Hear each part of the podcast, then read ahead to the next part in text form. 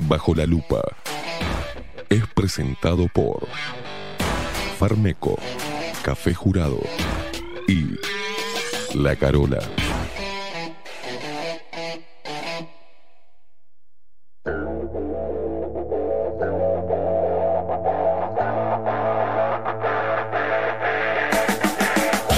A partir de este momento, momento.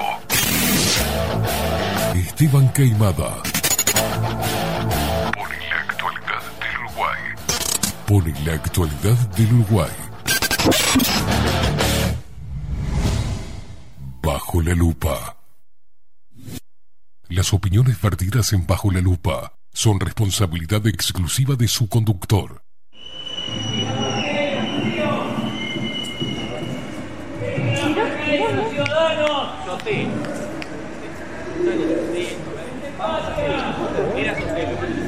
Sotelo, ¿Funcionó Sotelo? Sotelo, Sotelo funcionó. Sotelo, buenas noches. Eh, te queremos hacer una consulta. Eh, ¿Qué te pareció la función de hoy?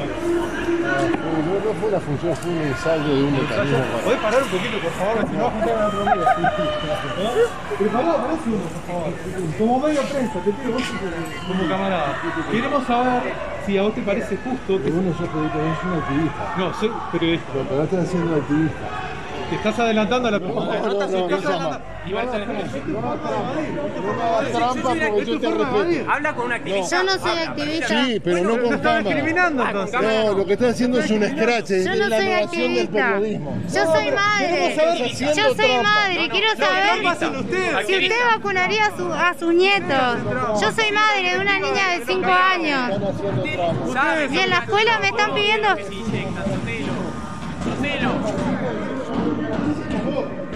Vos como tengo que hacer a mis hijos. Pero usted me tiene que decir a mí cómo yo tengo que vacunar a mis hijos. Fascista, Pero, pero vamos a la volquita. ¿Pero por qué? Y leemos, Sotelo, vamos a la volquita, está pegado. fascista, ¿Cómo fascista? fascistas, Yo no soy fascista, soy madre. fascistas. Mostrarle información. Mire así le- los Usted es un genocida. Y no les importa solo la plata. pegados lo que desconoce el gacho, Sotelo.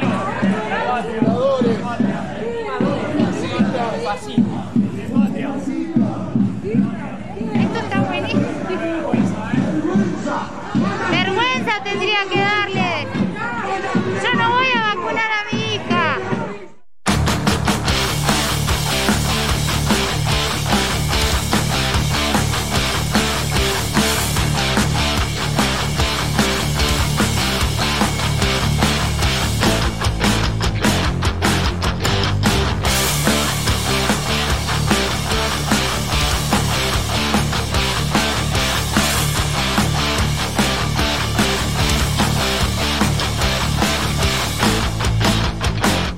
Muy pero muy buenos días. Bienvenidos a un nuevo programa de Bajo la Lupa por aquí, por la 30, Radio Nacional.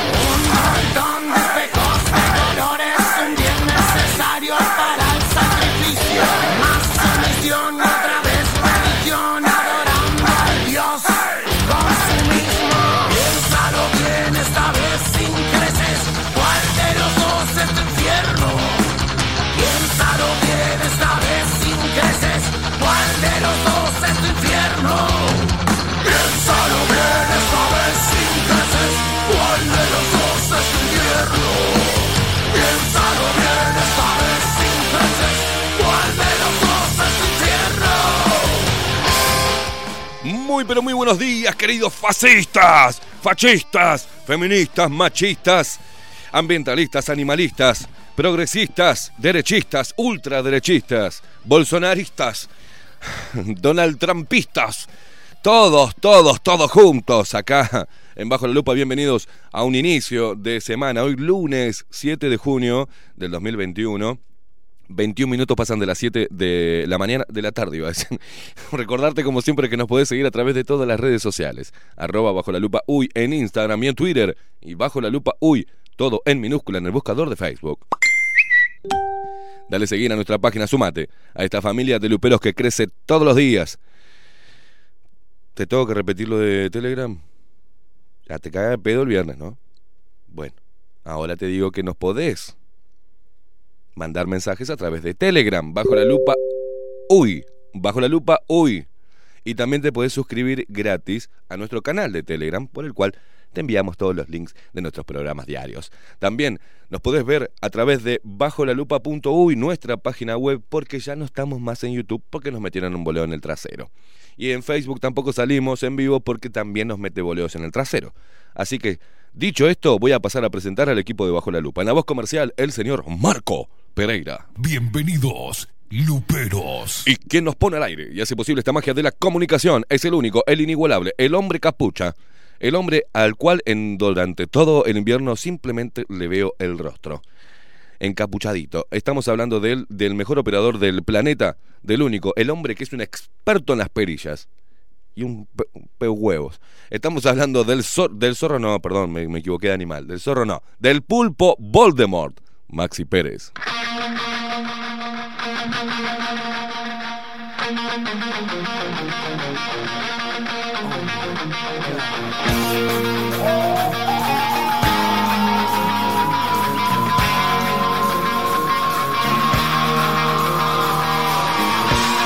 Despierta Uruguay con todo el rock de Bajo la Lupa por aquí por la 30 Radio Nacional.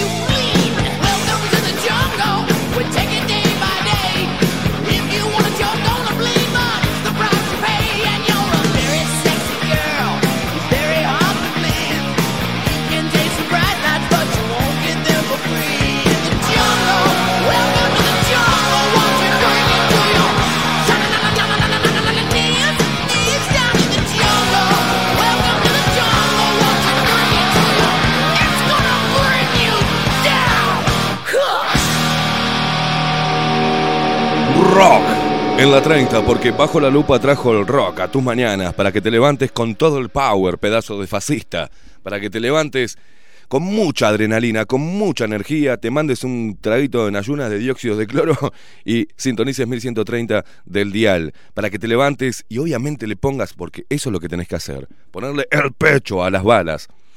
Oh, está ella, que se acaba de duchar y se está preparando para ponerle los pechos a las balas. Tranqui, Maxi. Despacito, despacito.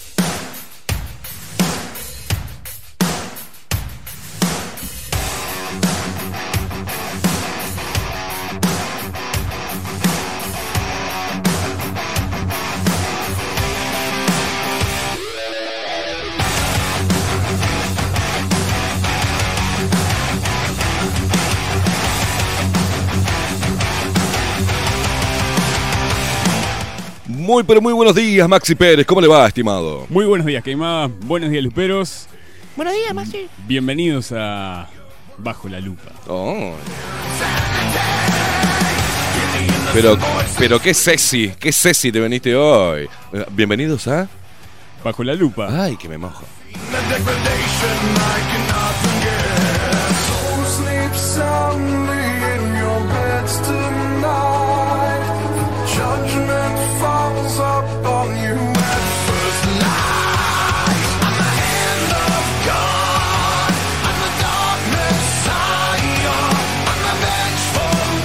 Mucha gente comunicándose a través de Telegram, muchos mensajitos así. Ahí tenemos a nuestra Mabel, que no es la misma del Mabeleando, ¿eh? Mabel Trillo, que dice muy buenos días, Esteban, Maxi y todos los queridos luperos. Vamos con el agüita amarilla, como dice Chinda. Dice, excelente semana para todos. Fernando Sánchez dice, buen día Luperos, estaba Maxi, Esteban Maxi, perdón, sin eh, cel, pero por suerte pude solucionarlo ahora. Abrazos, Fernando el panadero.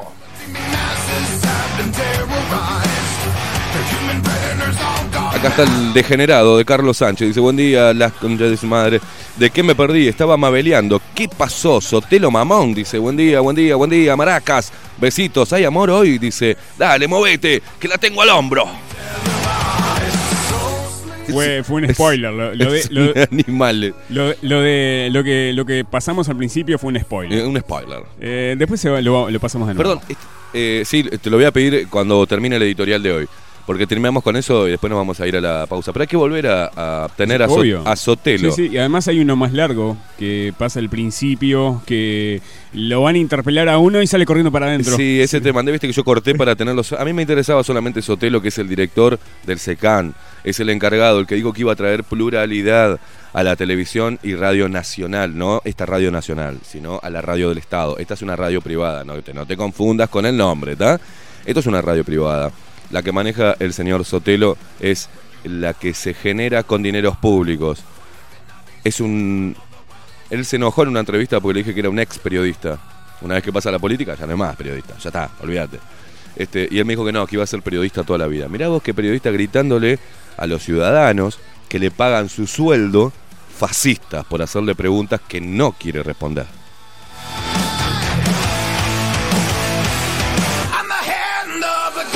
Y ahí apareció Ania, dice, buenos días Esteban y Maxi, quiero ver en la lista de indeseables exiliados por hijos de puta a sobre la pera anal que se torturaba en la Inquisición, o sea, que se le rompa bien en los...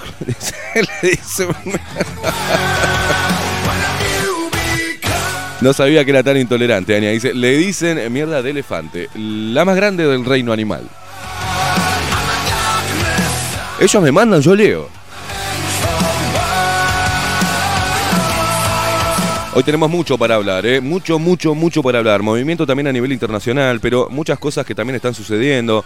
Eh, Fauci bajo la lupa, Bill Gates bajo la lupa, la OMS bajo la lupa y este fucking gobierno y todo el sistema político también está bajo la lupa.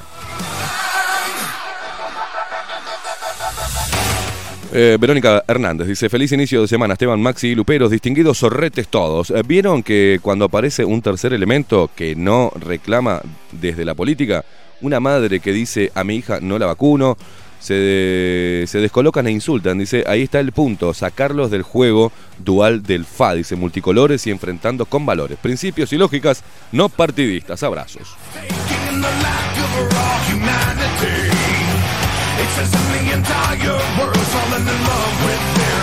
Acá dice el gallego, buen día resistentes, dióxido a full, nos manda la fotito del CDS, sea, despertar, que no, se nos va la vida en esto. Dice, no se duerman, el gallego que está ahí del otro lado, Martín Betancourt también, dice, sigue la mentira. No tratan las neumonías y la gente se muere. Después dicen que se mueren de coronavirus. Ja, ja, ja, nos dice. Acá está Tato también el intolerante. Buen día, gente. Parece que los que tienen que putear y mear y cagar arriba para que se den cuenta que los estatales son hijos de puta. Dice, ¡viva! Con Aldea Yoruba, Tato.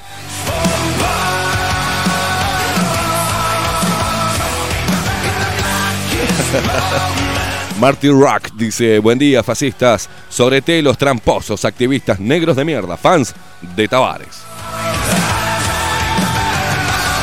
Todo eso nos dice Maxi Pérez. Acá Paulita dice, Sotelo es una basura, como todos los políticos de mierda.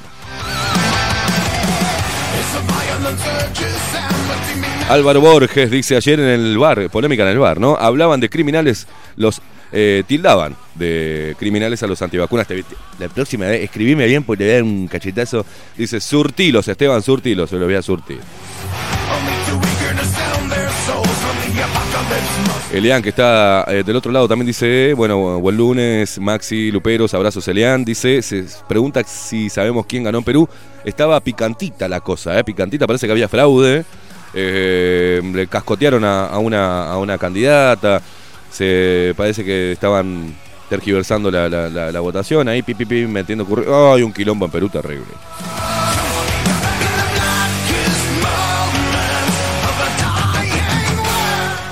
Reapareció Trump y se- cuando aparece Trump y tira los bombazos que tira, empiezan a correr para todos lados. También en Holanda, un diputado de un partido, pim pim, lo tenés Maxi también, ahora lo vamos a. ¿Por qué me dijiste que no habías podido procesar ningún video? Me descompaginaste todo el programa, pelotuda, me tenés que decir si los tengo, me querés sorprender y me cagás todo el coso. ¿Tenés todos? ¿Tenés todos? Perfecto. Me hizo correr, Caimada. Ah, En- de- en- decime, en- boludo, porque tenía en- todo armadito. En 10 acá. minutos, en 10 minutos llegué acá a la radio me encuentro con eso. Bueno, no, mentira. Cuando venía en viaje los vi. Usted es el uno. Y cuando llegué acá digo. Usted es el uno. ¿Tiene todo este pronto? lo- este tipo lo detesto. Este tipo lo detesto.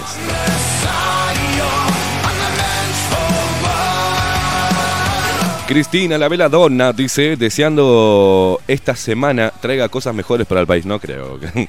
Me encantaría ser, ser, este, tan optimista como vos, pero no. Dice, para el país y para todos, los abrazo con cariño, esperando esa luz de esperanza que siempre nos transmite, Cristina. Bueno, mirá vos, Cristina, transmito luz de esperanza. Yo pensé que los mandaba toda la mierda y la gente... No, pero bien, bien, bien.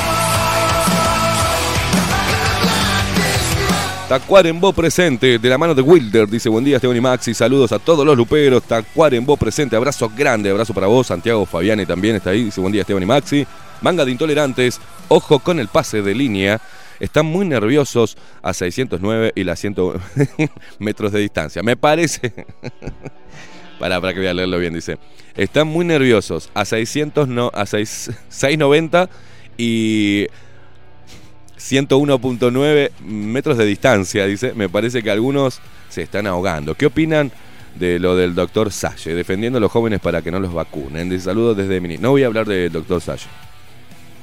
Así nomás lo digo. Pero después se ofende.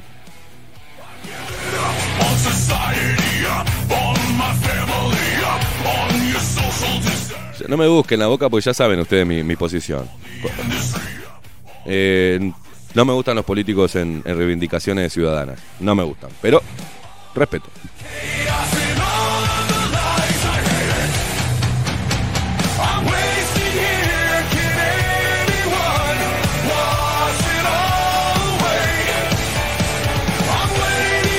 Sé que están hablando del grafeno, como Leonardo Cazzano. Eh, ayer subimos un video al canal de tele, al canal de Telegram de Andreas Kalker donde habla de, del tema de la imantación y se aleja del grafeno, se aleja del grafeno, pero también tenemos info sobre el grafeno. Hoy vamos a estar hablando también de eso. Eh, y artículos del 2018. Así que eh, esto se viene cocinando hace rato. Se hace. Ayer me enviaba una amiga el video diciéndome, ¿viste esto del discurso de Perón? Y ya lo habíamos pasado. Estamos hablando de décadas y décadas y décadas de primado negativo, décadas y décadas haciéndonos la idea de la superpoblación mundial y de lo que está pasando hoy. Eh, ¿Quién va a ir en Cana? Mm, eh, lo del juicio a Fauci, el segundo juicio de Nuremberg, se viene una movida muy grande. Esperemos, eh, yo igual no tengo mucha, mucha esperanza porque todos pertenecen al poder y la justicia está en manos del poder. Por ende, eh, no creo que vaya nadie en cana, ¿tá? a no ser que hagan algo como para calmar a, la- a las fieras, lo metan en cana, después nos olvidemos de Fauci, lo saquen y terminen en una isla eh, multimillonario el tipo. Así que veremos qué sucede, veremos qué sucede.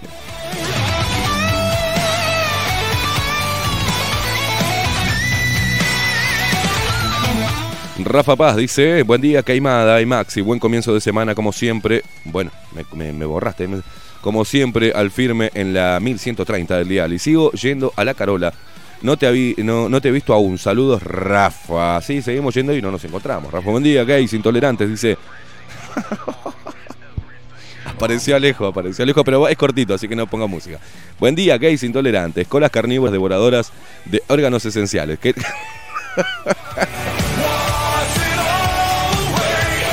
Ay, tapale los oídos a los nenes. ¿Qué lunes de luperos? Dice, tengo cuento y consejo del abuelo. ¿Qué prefieren? Lo que vos quieras, lo que vos quieras, sale. Igual te, leemos y te ponemos música. Manda lo que quieras. Dice Rafa que en la Carola le recomendaron el cojonudo, lo que como yo. Porque, ¿qué voy a comer? Voy, dame un cojonudo, que es riquísimo, aparte con jamoncito crudo, con huevito fricoso, en una voz, está. Es un levanta muerto. Vos, vos viste que venís mal, venís mal y no querés como algo muy pesado, te comes un- Yo me como dos, ¿sabes? Una bestia. Pero un cojonudo con una cervecita bien helada o con un vinito, ¿cómo queda eso? Me hizo dar hambre, le dijo.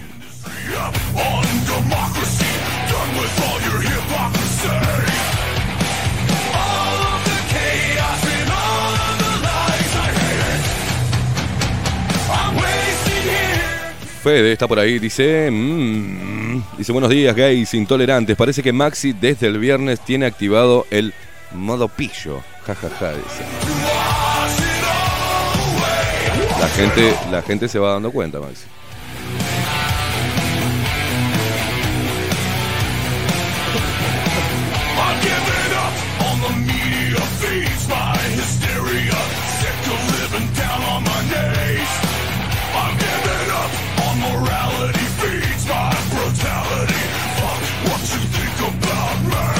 Diego González, que no es el de la curva, ¿eh? Eh, no es el pelotudo ese, es otro Diego González. Lamentablemente, es, Diego, yo que vos le cambio, le cambio algo, le pongo, no sé, Dieguito González, Diego Gonza o algo por el estilo. Porque tener ese nombre de mañana, la verdad que me, cau- me causa como, no, por vos, hermano, ¿eh? pero a lo que me lleva cada vez que escucho Diego González me da como cierta cosa, como náuseas. Buen día, Esteban y Maxi, ¿cómo están? Dice por acá, eh, por Paysandú. Te comento que además de la paranoia por los casos que van saliendo acá, el intendente ayer en su live de todos los domingos dijo y reafirmó que los que se vacunan no se mueren. No sé con qué pruebas. reafirmó eso. Dice, abrazo y se ríe por lo que le dije, sí, sí, sí. Dieguito, cambia el nombre. Cambiate el nombre, boludo. El momento de Alejo. Maxi Pérez nos manda, vaya, ay Dios. Yo me persigno, ma- para comer lo que hacen los católicos, Espíritu Santo. Eh, dedicado a Maxi, dice.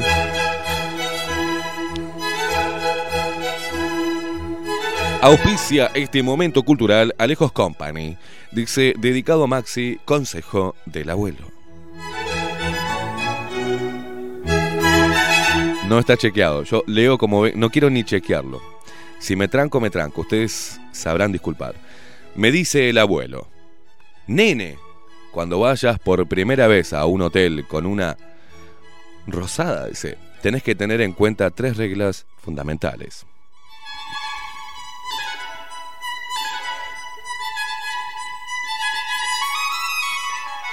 Lo peor que es cierto, te decían esto. Pará. Nunca ir con una bala en la recámara. Así que nos pegamos una acotada antes de salir. Siempre llevar una maquinita de afeitar. Por si justo la rosada va con el amigo Fidel. Jamás prendas el jacuzzi hasta no tener los huevos secos y el gato. No puedo, no puedo. No te- a no ser que te baje la presión. Este, y te eches a dormir. Besos negros para todos. Alejo de Pinamar. Qué abuelo sabio que tenía, ¿no? No- Un abuelo con calle, ¿no? Dios querido. Ay, Me hace transpirar, Alejo. Dice, foto de Sil, empieza la matanza de nuestros hijos. Acá mm, eh, nos manda una foto que estás en Italia, Sil, graves o muertos con la vacunación. Silvana Prudente, porque dice el secolo, eh, XIX. Y Muscat, el conto, ci paga, eh, ci eh, mercado casa y valor. No sé lo que dice acá. eh, mm, Ah, acá uno de los portales dice ragazza di 18 anni grave dopo il vaccino. Eh, si indaga. Quiere decir, joven de 18 años está grave después de la vacuna y se está investigando el tema.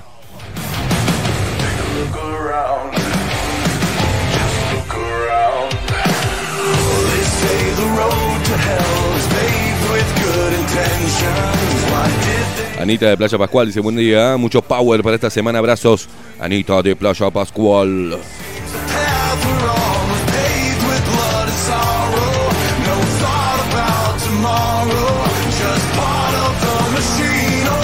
María Luisa González, muy buenos días, queridos Esteban y Maxi. Dice qué programa, el de, bueno.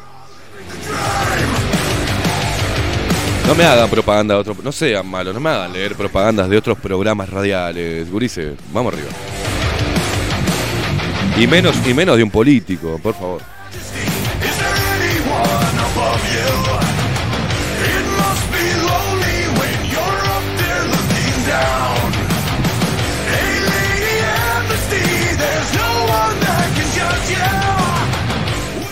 Bueno, vamos a arrancar con. ¿Por, dónde arrancamos? ¿Por, dónde arrancar?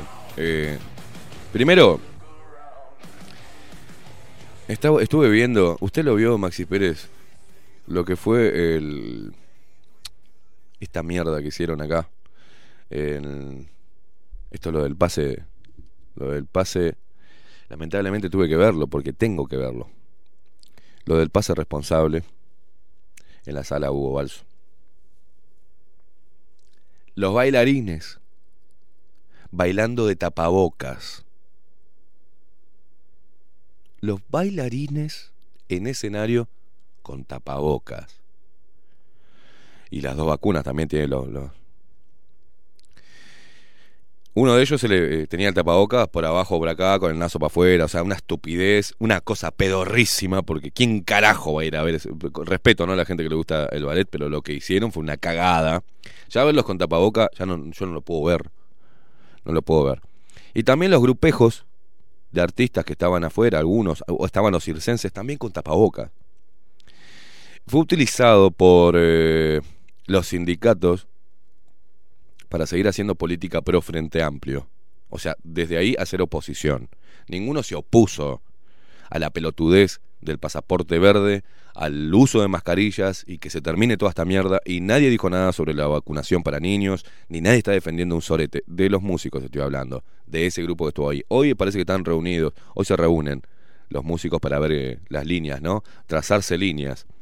Dejen de aspirarse líneas y trácense líneas de, en búsqueda de la, de la libertad, de los anticuerpos, la búsqueda, el testeo masivo serológico. No, eso no van a el, eh, defender a los niños, eso no lo van a hacer. Ah, eso no. Están hablando de que no, no están los, los del sindicato mismo del Solís, ¿no? De- no están dadas, no están dadas las condiciones y, y no tenemos garantías nosotros porque se le hace después que pasan por nosotros. Dale, hermano. Y la paparruchada del ministro de Educación y Cultura tomando la temperatura. Una estupidez una estupidez, bien enquilombado, la verdad. A pesar de las diferencias, celebro que haya habido quilombo afuera.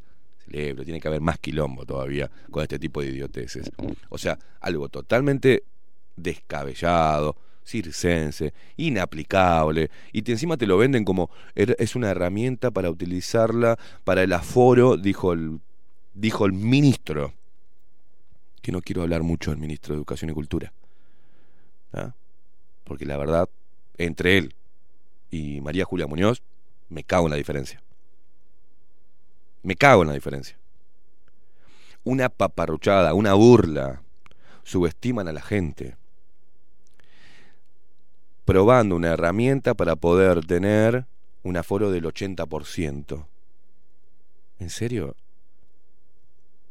Todos con esa estupidez del tapabocas ahí, doble tapabocas, un test, un testeo. Menos mal que no es anal, sino que eh, para ir a, si no sería así, ¿eh? Para ir a ver un espectáculo público tenés que ponerte en cuatro y que te metan un hisopo en el orto. O sea, es espantoso lo que están haciendo. Totalmente, totalmente imbécil por donde lo mires. Buscale lo que vos quieras, ¿eh? Es una estupidez. Y que los, artistas de cualquier género se presten para esto es vomitivo. La imagen que yo, la verdad que, vi ayer cuando veía cuando estaba la noticia, la verdad fue un espejo o una imagen representativa del Uruguay. Todos ignorantes. La gran masa ignorante, avalando y aplaudiendo esta boludez. Y la, la otra parte de la masa, mala leche, siempre sacando algo político, a un rédito político. Haciendo. El sindicalismo debe, debe de refrescarse, loco. El sindicalismo, la verdad, debe, debe renovarse. reinventarse, porque no van a tener razón de ser. Van a dejar de tener peso. Lo que hace el sindicalismo es siempre trancar los huevos. No construye, destruye. Y opera para una fuerza política. Es un fucking brazo del Frente Amplio en nuestro país. Y así no hay avance. Así no se obtiene nada. ¿Y quién queda de rehén? La población, la que no tiene nada que ver con el sindicato y no tiene nada que ver con el gobierno. Quedan metidos en el medio y no salen a defender. El sindicato, en vez de estar organizando todas estas estu- estupideces y haciendo los comunicaditos, los agremiados músicos del coso, eh, PIT-CNT, no, es por qué no van y hacen una buena mo- movilización o piden una reunión con el presidente y con el ministro de Trabajo para defender a los que están presionando para vacunarse en cada una de las empresas públicas y privadas. ¿Por qué no hacen algo constructivo en pos de la libertad y de los derechos del trabajador? Sindicatos. Están todos haciendo política barata, rajuneando alguna intención de voto para las próximas, intentando poner piedras en el camino de este gobierno. Es muy fácil. Así es muy fácil ser sindicalista, rascarse un huevo, tomar mate y decir pelotudeces. Y siempre estar en contra de cualquier gobierno que no sea del Frente Amplio, porque con el Frente Amplio se comieron los mocos. Y avalaron un montón de boludeces. Inclusive, el, cuando Tabaré Vázquez implementa la ley antipiquete, no dijeron nada. Ahí medio critiquina, pero no hicieron nada. Y también cuando vetó el aborto. La ley del aborto, ¿se acuerdan? Cuando aplicaba políticas neoliberales, Tabaré Vázquez, no hicieron nada. Y tal es así que no hicieron nada que después le hicieron un homenaje mamándosela a Tabaré Vázquez. Entonces son todos, la cúpula sindical, y que se hacen los pesados, y que después, que, vamos a ir a cagar a trompada a Esteban, que vamos a ir a la radio, vengan de a uno, porque son una manga de cagones. Y están haciendo, solamente llevando agua para su molino, solamente generando y mamándosela al Frente Amplio. No están haciendo nada por los trabajadores porque hay una realidad que ustedes parece que no conocen. Siguen saliendo, en la- eh, van a polémica en el bar y hablan estupideces. El mismo, la misma de siempre. La misma de siempre. Así que lo que pasó ayer fue una payasada. Fue una foto de lo que es nuestra sociedad. Lamentablemente. Lamentablemente. No, no, me vienen imágenes de, con mallita los locos y con el tapaboca me pone, me pone mal, ¿viste? Me pone mal la gente idiota que entró a mirar, que se dejó tomar la temperatura, se dejó hisopar, se- se- una, estupidez. Anti, y más con, los, con lo que está pasando, con lo que está pasando a nivel internacional y con lo que la ciencia, la otra parte de la ciencia, que estaba callada y ahora habla, ¿tá? Eh, dio a conocer igual se sigue pensando, a pesar de todo esto y después más de, de un año de, de pandemia, supuesta pandemia, se siguen utilizando y se sigue trabajando desde el gobierno como si estuviéramos recién en medio de la pandemia. Ya pasó, muchachos. No quieran sostener todo esta, este circo para seguir vacunando. Si se tienen que meter las vacunas en el trasero, métansela. Por- porque, bueno, ahora vamos a estar hablando de eso. Vamos a estar hablando de números. Pero vamos al, al tema. Porque desde ahí quiero eh, bajar todo en cadena, ¿no? Reapareció Trump, críticas a Biden y compensación de China por responsabilidad en la pandemia. El expresidente de Estados Unidos eh, volvió a dar un discurso político tras meses de ausencia. Fue en Carolina del Norte y no descartó una posible candidatura a presidente en 2024. El expresidente estadounidense Donald Trump reiteró este sábado sus críticas a su sucesor, Joe Biden, de quien dijo que está destruyendo al país y exigió a China una compensación económica de 10 billones, billones de dólares por su responsabilidad en la pandemia de COVID-19. En su primer discurso político en tres meses, ante la convención del Partido Republicano en Carolina del Norte, Trump avivó el suspenso sobre si se presenta como candidato a las elecciones presidenciales 2024. Nuestro movimiento está lejos de haber terminado, dijo. De hecho, acaba solo de comenzar. Nuestro país está siendo destruido ante nuestros propios ojos, dijo el exmandatario en su intervención anoche en la ciudad de Grenville. No soy quien está tratando de socavar la democracia, remarcó, soy quien la está tratando de salvar. Esto a la luz obviamente sale estratégicamente luego de que se conozcan más de 3.200 mails del señor Fauci. Recuerden que en la columna de Matsukeli, ¿ah? acá en Bajo la Lupa, antes de que saliera todas estas noticias, Aldo nos mostraba y les entregaba a ustedes información sobre el proceso y la creación de este virus en Wuhan. Con ayuda de Fauci. ¿Recuerdan? Habló de los papers del 2015. Si no lo viste, búscalo en la web de Bajo la Lupa, bajo. Ahí vas a ver lo que nos contaba Matsukeli, la información y parte de la investigación de él que termina luego de una semana saliendo a la luz todo este tema, ¿no? Los correos electrónicos de Fauci disponibles para descargar. Germ expone la conexión eh, SA Glenda Gray y más. Glenda Gray. Desde que la pandemia de coronavirus azotó al mundo, el franco caricaturista, dice acá este artículo, ¿no? Sudafricano Jeremy Nell, se ha burlado sin piedad y más de la narrativa oficial, cuestionando el mensaje de que el COVID-19 era una amenaza existencial para la humanidad y la línea no negociable del oficialismo de que el virus había pasado de murciélagos a humanos a través de un mercado de Wuhan. La obsesión de Neil por descubrir la verdad se transformó en una campaña sin cuartel en su Germ Warfare, sitio web que incluía entrevistas en video y podcasts con otros escépticos de todo el mundo, escépticos. ¿eh? Debido a su desafío eh, al mensaje popular, el trabajo de Neil fue desarmado de YouTube y fue ampliamente criticado por las voces que dominan las redes sociales. Sus perspectivas eh, descartadas por muchos como los desvaríos de un teórico de la conspiración, de repente están asumiendo credibilidad después de un giro en los orígenes del virus en la Casa Blanca de Biden seguido de una humillante caída por parte de Facebook. Ahora Germ está emergiendo como quizás una de las pocas voces cuerdas en el asilo después de la divulgación forzada de 3.200 correos electrónicos escritos por y para el doctor Anthony Fauci, el rostro del mensaje oficial del coronavirus. Si todos los perros tienen su día, Germ parece preparado para un fin de semana largo. Aquí está su opinión sobre los correos electrónicos de Fauci, ahora públicos, entre ellos uno del asesor del equivalente a NSA del presidente de los Estados Unidos, la doctora Glenda Gray. Nosotros vamos a pasarle el archivo de, de los mails. Están en inglés, pero quizás alguno pueda traducirlo y darse cuenta. Para, para la gente entendida, o que más o menos esté esté familiarizada con, con la... Bueno, gallido.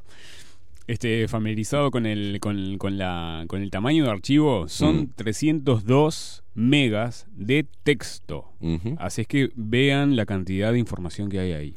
Sí, y recuerden que en Telegram es mucho más fácil, porque... eh, Claro, se pasa todo el paquete entero. Exacto.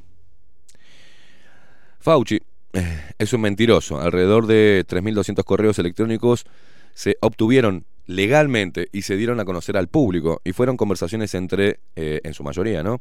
Anthony Fauci y otras personas vinculadas a él y son bastante condenatorios.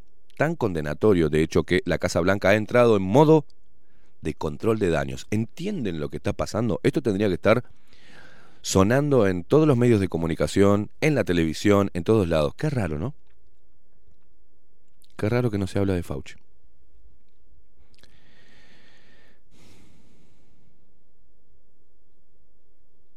Hay mucha lectura, obviamente, y puede apostar que miles de personas están revisando los correos electrónicos en este momento.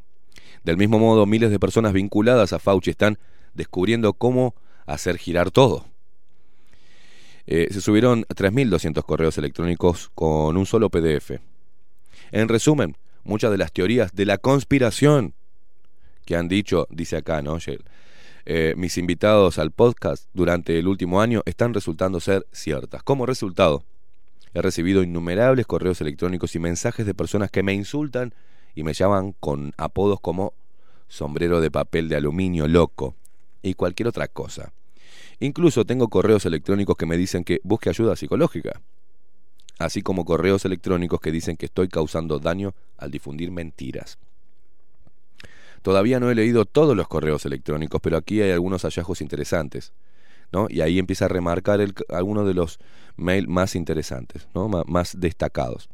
Aquí vemos una discusión, dice, del 11 de marzo del 2020, en la que explican cómo se creó el virus en el laboratorio de Wuhan. Y en otro correo electrónico de febrero del 2020, Fauci afirma que las personas asintomáticas no pueden propagar el virus. en otras palabras, las máscaras son inútiles, lo que hemos sabido todo el tiempo. Después hay otro correo electrónico de abril del 2020 en el que reconocen que los niños no necesitan máscaras y son bastante inmunes a las respuestas inflamatorias supuestamente causadas por el SARS-CoV-2.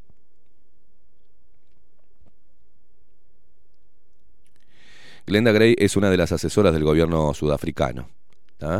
Rechazó una invitación para aparecer en, el podcast de, ¿no? a finales del año pasado. Bueno, en realidad ella estuvo de acuerdo primero, pero se negó un día después, cuando él quiso eh, entrevistar a Glenda Gray. ¿Recuerdan cuando Donald Trump eh, recomendó HCQ, los eh, hidroxicloroquina? Los principales medios de comunicación intentaron destruirlo por decir eso. Resulta que tenía razón. Muchos periodistas independientes, acá muestra otro, otro mail, muchos periodistas independientes que fueron silenciados y censurados por Twitter y Facebook y otros medios de comunicación principales ahora están saliendo a la cabeza. O sea, nosotros. Nosotros y todos los periodistas de este país que interpelamos el discurso oficial y en el mundo, los que nos atrevimos a dudar de lo que estaba pasando. Así como se siente él, nos sentimos nosotros, que fuimos llamados dudación, eh, ojalá dudacionistas, no, conspiranoicos, antivacunas, este, terraplanistas, eh, de todo un poco, negacionistas. Hoy, a la luz de las pruebas, el trabajo desde nuestro y de todo aquel que se haya animado a interpelar el discurso oficial y a esta pandemia, toma protagonismo. Y el periodismo servil queda al descubierto. Hay algunos que empezaron inteligentemente a dar marcha atrás, ¿no? A lo, a lo Luis Lacalle Pou. Ah, hicieron clac, clac, la marcha atrás nuevita. Y están tratando de salvarse el pellejo. Hablo del pellejo, hablo sobre su carrera y su credibilidad ante el pueblo. Muchos periodistas eh, independientes. Dice, eh, los cultistas de COVID se taparán los oídos con los dedos y fingirán que no pueden oír nada. Todavía optarán por confiar en los principales medios de comunicación y en el gobierno, lo que acá le llamamos los COVID lovers. Van a seguir diciendo que estamos locos, van a seguir diciendo que no, que esto es todo armado por Trump. esto es una estrategia de la ultraderecha. Sin embargo, no importa, porque la verdad está saliendo a la luz, como algunos de nosotros sabíamos, y será parte de las próximas demandas colectivas están preparando en Alemania. Rainer Fuelmich, lo hablamos la semana pasada, ¿se acuerda? Y su equipo de cientos de abogados y científicos. Anthony Fauci será demandado, al igual que Bill Gates. De hecho, mucha gente va a ser demandada. Pero es un proceso lento y podría llevar años, con suerte, ponerlos tras las rejas, cosa que no creo.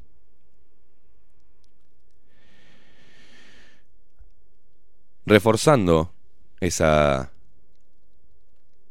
luz de estos medios, ¿no? De esta, eh, estos 3.200 mails donde uno puede... Ya no sé qué van a hacer los COVID lovers ahora, porque tienen las pruebas de lo que se hablaba. El personal del Departamento de Estado advirtió, esto es en Estados Unidos, a los funcionarios que no investiguen la investigación de ganancia de función del laboratorio de Wuhan porque abriría una lata de gusanos y expondría la financiación de Estados Unidos. El personal de carrera del Departamento de Estado advirtió a los funcionarios que no investiguen la posibilidad de que COVID-19 se filtró de un laboratorio de Wuhan, por temor a que exponga los fondos estadounidenses para la investigación de ganancia de función allí, según un nuevo informe. Thomas Dinano, ex subsecretario interino de la Oficina de Control de Armas, Verificación y Cumplimiento del Departamento de Estado, expresó la preocupación en un memorando informado por Vanity Fair el jueves. Dinano escribió que el personal de dos oficinas, la suya y la Oficina de Seguridad Internacional y No Proliferación, advirtió a los líderes que no siguieran investigando el origen del COVID-19, porque abrirían una lata de gusanos si continuaban. En una reunión del Departamento de Estado, los funcionarios dijeron que sus colegas le dijeron explícitamente que no exploraran la investigación de ganancia de función del Instituto de Virología de Wuhan, porque llamaría la atención sobre los fondos de los contribuyentes estadounidenses que apoyaban el trabajo. La investigación de ganancia de función es un campo controvertido que implica recolectar virus peligrosos y modificarlos genéticamente para que sean más letales, con el fin de estudiar los riesgos de brotes futuros. Richard Everett, profesor de Rutgers, ha comparado el campo de la investigación de ganancia de función con buscar una fuga de gas con, una, con un fósforo. El jueves por la noche, el, el ex secretario de Estado de Trump, Mike Pompeo, le dijo a The Ingraham Angle de Fox que el Instituto Nacional de Salud trató de suprimir la investigación del departamento.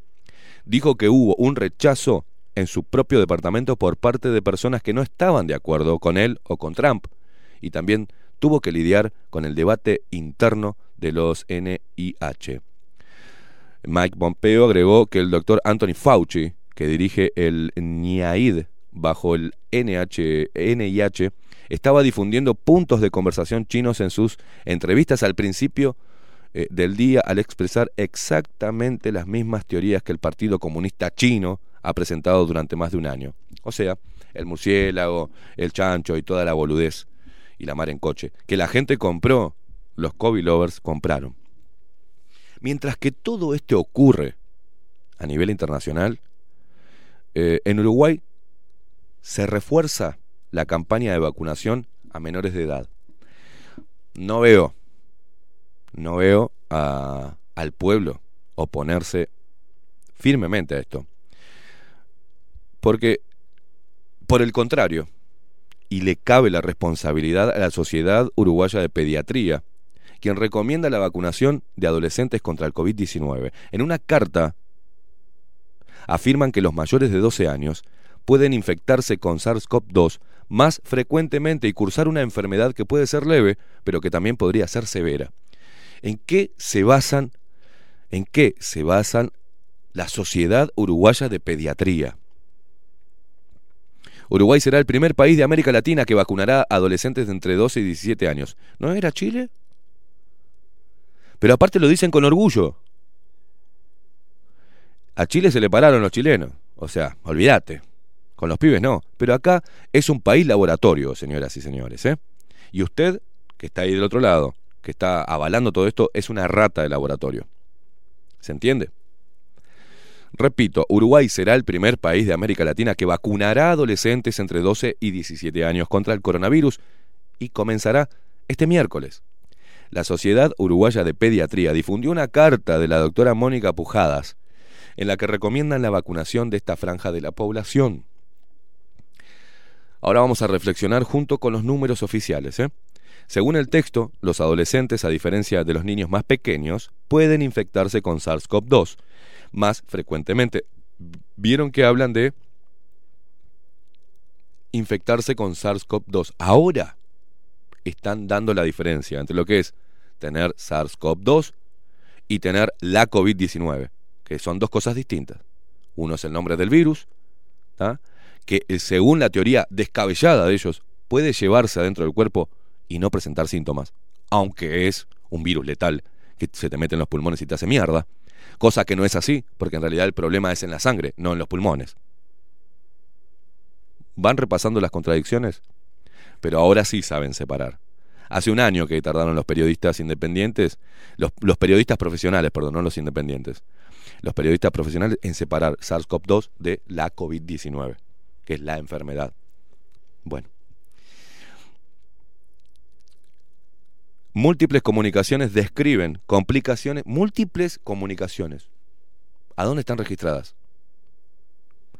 Escucha bien, Maxi. Te lo dicen así y vos te la tenés que morfar. Múltiples comunicaciones describen complicaciones y hospitalizaciones en adolescentes con COVID. ¿A dónde están? Quiero ver los informes. Quiero ver los informes de cada uno de los hospitales y centros ¿no? de atención sanitaria. Quiero ver las fichas. La dinámica de la transmisión a estas edades muestra que se comportan igual que los adultos jóvenes, pueden contagiarse y contagiar en la comunidad. A medida que los grupos de mayor edad se van protegiendo con la vacunación o se van enfermando de COVID-19, disminuyen los susceptibles y la infección se va desplazando a edades menores. ¿De dónde sacaron esta locura? Es anti-medicina, anti-ciencia y anti, anti todo lo que conocíamos de lo que significa la propagación de un virus. Sigamos. Yo quiero que usted escuche, señora, señor, quiénes son los responsables y quiénes están fomentando la vacunación y el experimento con una vacuna que no fue aprobada, sino autorizada de emergencia, que empezaron a vacunar con Sinovac y todavía no estaba ni siquiera autorizada por los hijos de mil putas de la Organización Mundial de la Salud que responden, ya sabemos a qué intereses, ¿no? Pero este fenómeno se viene observando en el mundo y también en nuestro país, dice la columna. Agrega que la vacuna del laboratorio Pfizer BioNTech fue aprobada por la FDA. Y en Estados Unidos y la EMA, European Medicine Agency. en Europa para usar en mayores de 12 años y esa es la vacuna que recibirán en Uruguay. Los efectos adversos reportados son leves y reversibles, dicen. Se murió gente después de la doble dosis de, con todas las vacunas, ¿eh? Parece que esos números no están. No está acá la frase múltiples, múltiples muertes después de la segunda dosis. No lo veo acá. No lo veo. Y siguen abonando a esta locura. Lo ponen que los efectos son, bueno, dolor en el sitio de inyección, fatiga, fiebre, cefalea. Dice, se describieron casos muy infrecuentes de miocarditis en varones jóvenes con asociación temporal, que fueron episodios leves y con remisión rápida. ¿Dónde están eh, registrados? Bueno, los pediatras, bajo la Asociación de Pediatría del Uruguay, están recomendando vacunar violando todos los derechos del niño todos los acuerdos internacionales, violando el código deontológico de, los médicos, el, el, lo que firmaron hacer los médicos cuando estaban estudiando y cuando se recibieron. O sea, tienen que buscar el bien. ¿Cómo van a buscar el bien con una vacuna que todavía no fue aprobada? Que no completó las fases. ¿Qué pasa con los médicos de hoy? ¿Qué pasa con los médicos de hoy? ¿Cómo van a estar recomendando en niños una vacuna?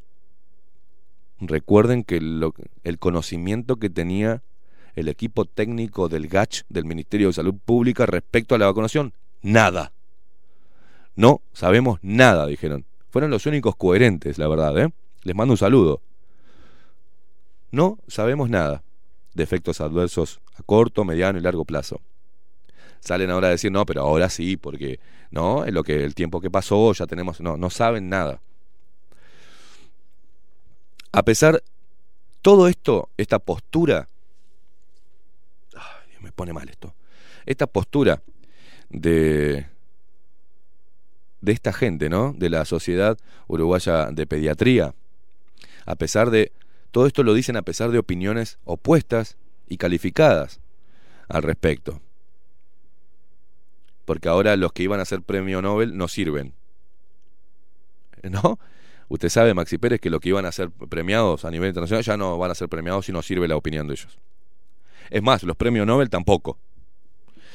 Médico nominado al Nobel dice que la vacunación del COVID en niños es un experimento humano coercitivo que constituye crímenes contra la humanidad.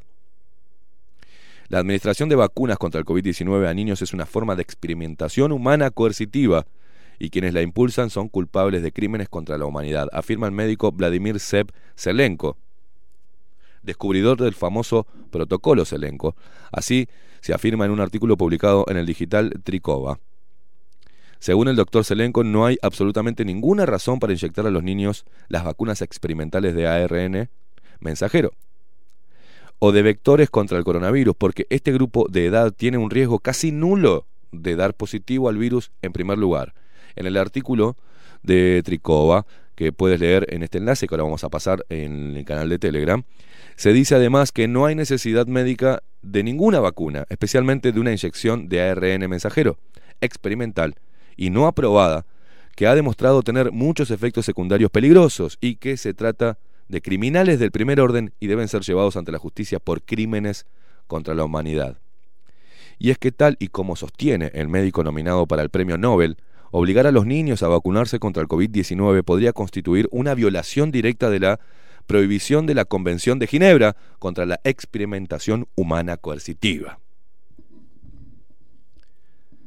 Porque no hemos de olvidar que las vacunas contra el COVID-19 que se están administrando son productos que se encuentran en fase de investigación. No se trata de vacunas que ya han finalizado todos los procesos previos que se deben desarrollar para la aprobación definitiva de estas, por lo que podemos afirmar, atendiendo a los documentos oficiales existentes, que las personas que reciben la vacuna son parte de un experimento de las farmacéuticas. Pero no importa en este país lo que diga un calificado y connotado médico a nivel internacional. No importa.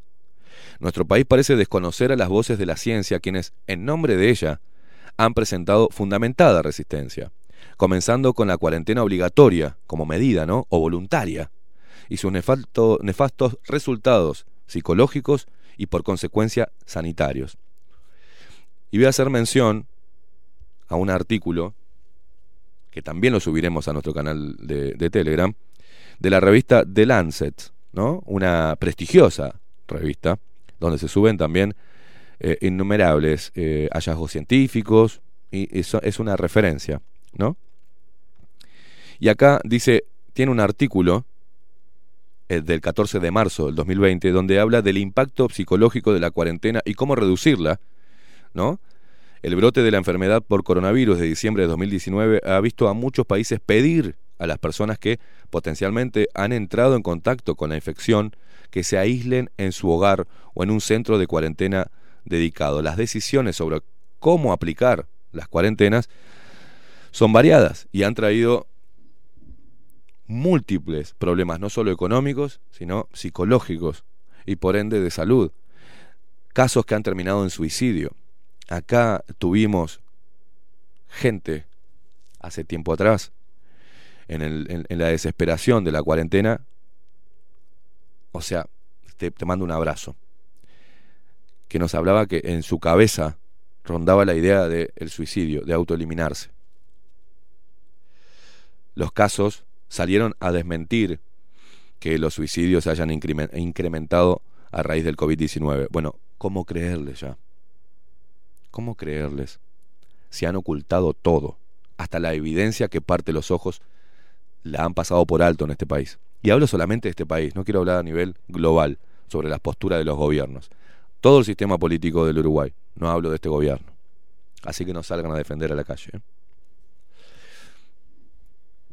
Toda la situación nefasta socioeconómica del mundo se construyó, sí, digo se construyó ya que se está descubriendo la creación de este virus, el lugar, los implicados y el fin del mismo, ya que el COVID-19 es el enemigo construido para justificar la instauración de un gobierno mundial y la dependencia cómplice de las naciones atadas a los organismos internacionales a los cuales les sirven en bandeja de plata las riquezas naturales y entre ellas al ser humano como rata de laboratorio. Ahora a los, a los niños.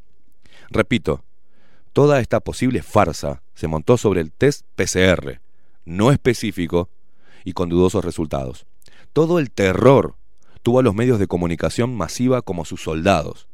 Comandados por la Organización Mundial de la Salud, quien se financia a través de los laboratorios y de los filántropos como Bill Gates, que tienen la patente, como Bill Gates, tienen la patente de siete vacunas de las que están en el mercado.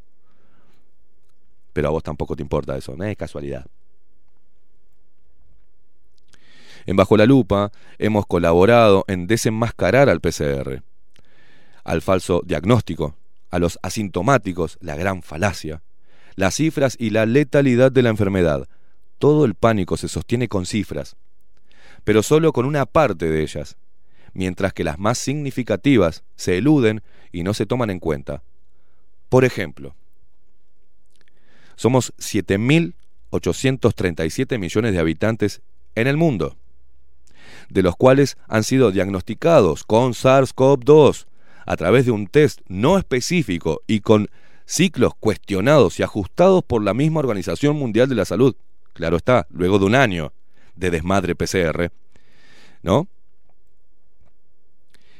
172,5 millones de personas. De 7.837 millones de habitantes, solo fueron diagnosticados con ese PCR falso y cuestionable. 172.5 millones de personas dieron positivo para SARS. Recordemos la diferencia entre la detección del virus SARS-CoV-2 y transitar la enfermedad COVID-19, como ahora lo están haciendo eh, los medios masivos. Fallecidos hasta el momento con diagnóstico positivo, 3.7 millones de personas. La letalidad del virus, en referencia al total de infectados, es de 2,14%. Recuerden que la letalidad, el índice de letalidad, se saca de la cantidad de personas diagnosticadas, ¿cuántas murieron? Ahí se saca el índice de letalidad. La tasa de mortalidad es distinta, ¿no? Porque se toma en base al total de la población mundial. ¿Y saben cuál es la tasa de mortalidad a nivel mundial de este virus asesino? 0,047%. Si cambiamos el ángulo de los números, resaltando lo positivo, cosa que debería hacer este gobierno junto con la oposición, la cual, recordemos, sigue proponiendo restricciones a la movilidad, pase verde y renta básica, decimos, repito, ajustándonos a las fucking cifras oficiales, que el 99,95% de las personas sobrevive a este virus asesino. ¿No sería una buena noticia mostrar ese ángulo de, de los números, de las cifras? ¿A quién le cabe la responsabilidad de no mostrarlo? ¿Por qué razón no se muestra los números? ¿Por qué cuando hablamos, cuando hablan los políticos sobre índices o sobre el manejo de las empresas públicas, rescatan y resaltan en todos los portales de noticias cuánto hicieron o cuánto mejoraron, o si tienen números en verde y salieron de los números en rojo, y eso sí te lo muestran, pero no te muestran esto que es vital para la tranquilidad de las personas, para terminar con esta farsa. Recordemos lo que está pasando a nivel internacional. Hagamos memoria. Son todas las patas de, la, de esta gran orquesta, ¿no? Hagamos memoria. La Organización Mundial de la Salud, de la Salud cambió el significado de pandemia y de inmunidad rebaño, esencial para este tema. Las vacunas se empezaron a aplicar sin completar las fases y fueron autorizadas sin estudio alguno de cero prevalencia en la población sin importarle a las autoridades, ni llamarles la atención a los científicos destacados locales, llámese Gach y sus putos discípulos, las cláusulas de confidencialidad con la cual se obtuvieron, y el despojo de los laboratorios de su responsabilidad ante efectos secundarios severos, leves o moderados. No se analizó ni una puta muestra del líquido que le meten a presión, cohesión, soborno y extorsión a los adultos, jóvenes, viejos y ahora a niños, ciudadanos de esta servil república. Por si esto fuera poco, la ciencia se pronunció respecto a algo fundamental en el cuerpo humano, los anticuerpos y el verdadero significado de la inmunidad rebaño. Tampoco lo tomaron en cuenta los señores del GACH y de este gobierno, y de la oposición, y de nadie. En un artículo que recorre el mundo del miércoles 2 de junio, eh, se presenta un estudio que asegura que infectados con COVID-19 generan anticuerpos de por vida. La revista Nature concluyó en un artículo publicado a fines de mayo que los pacientes generan anticuerpos aún si la enfermedad fue leve o moderada. Las personas que se enfermaron, esto es información oficial, no es que te estamos vendiendo una información conspiranoica o basada en la opinión o en la subjetividad, no, esto es información oficial. Los números que te acabo de dar son oficiales. Y esto es información oficial, que te dan el mismo diario de mierda que lees diciendo, aplicando el terror. Las personas que se enferman de COVID-19, según este estudio de científicos, genera inmunidad durante el resto de su vida. Así lo afirma un estudio publicado a fines de mayo por la revista Nature y difundido hoy por el país de Madrid, así decía este artículo, la respuesta inmunológica fue detectada incluso en personas que sobrellevaron la enfermedad de una forma leve o moderada. Quizás los asintomáticos, que no tienen ni idea que ya tienen anticuerpos. Al comienzo de la pandemia, los científicos buscaban determinar cuánto tiempo duraba el nivel de anticuerpos en las personas infectadas. Todo hacía prever que sería por unos pocos meses. Algo descabellado también. Es que los estudios señalaban que el nivel de anticuerpos en los infectados decaía con el paso del tiempo. ¿Qué lo parió? ¿Cómo seguían? ¿no? Estudio a profundidad. Según el artículo de Nature, eh, en el que analizaron 77 pacientes que cursaron la COVID de forma leve o moderada, si hay una caída de anticuerpos, sí hay una caída de anticuerpos, pero siguen presentes hasta 11 meses después. Pero el trabajo también detectó la presencia de células plasmáticas de vida larga en la médula ósea. Sí, como siempre, señores. No lo están descubriendo ahora. Siempre fue igual. Esto significaría que si el virus reaparece, estas células fabricarían nuevos anticuerpos contra el COVID-19. Por eso es que las cepas nuevas, FAC, porque el cuerpo detecta y genera su propia respuesta inmunitaria. Según publica El País, Ali Elebedi, inmunólogo de la Escuela de Medicina de la Universidad de Washington y autor principal del estudio, aseguró que las células B de memoria se activan y generarían anticuerpos para siempre. ¿No? Esto es información oficial. Y eso es información que vos tenés que tener. Por eso hoy paramos la música, por eso estamos hablando de esto, porque es vital, es importante que entiendas qué es lo que está pasando. Dos noticias importantes para vos que estás ahí del otro lado temorizado el 99,95% de los infectados o diagnosticados con COVID-19 a nivel mundial se recuperan sin ningún problema. Científicos te están diciendo que por ahí pasaste por la enfermedad con algunos síntomas leves, como algún moco que escondiste para que no te hicieran un PCR y para que no te obligaran a vacunarte y para no faltar al trabajo y para no cuarentenarte y perder guita y hacerte mierda económicamente, hayas, hayas transitado el virus, leve, moderado o medio fuerte, y que ya tengas anticuerpos. Por ende, la pregunta que tenemos que hacernos todos es si la inmunidad rebaño tal como era concebida antes de que la Organización Mundial de la Salud la cambiara, hoy podemos reafirmar y los científicos locales destacados tendrían que estar haciendo hincapié en un estudio de cero prevalencia, en un estudio de, las personas. Porque recuerden que por algo estamos pasando la propaganda del Instituto Pasteur y junto con el ministro eh, Salinas, que hablaban de que hay que estudiar los casos porque si vacunamos con personas, a personas que ya desarrollaron anticuerpos, podemos hacerle daño. Acá, Libertad Sanitaria Uruguay en representa, eh, Ana Rosengurt lo dejó claro, que no está la vacunación en la historia clínica. Entonces las personas van, después de ser vacunadas con reacciones severas, moderadas o lo que fuere, y no figura en la historia clínica la vacunación. Si no le pregunta al médico, empiezan a derivar en conjeturas distintas y no saben para tapar las reacciones adversas severas de la vacuna. Entonces, si el 99, repito, para que te quede bien grabado, si el 99, según los números oficiales, el 99,95% de, la, de las personas del mundo diagnosticadas tras un falso PCR, ¿no?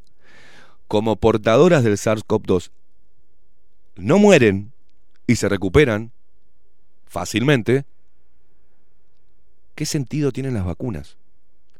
Y si los científicos te están diciendo que si pasaste por la enfermedad, creas anticuerpos de por vida, ¿para qué queremos las vacunas? Porque, señor ministro de Salud, usted mismo dijo que no podían vacunar a personas con anticuerpos ya contra el COVID-19 porque si no se generaba la hiperinmunización, que podía hacerle mierda al sistema inmunitario.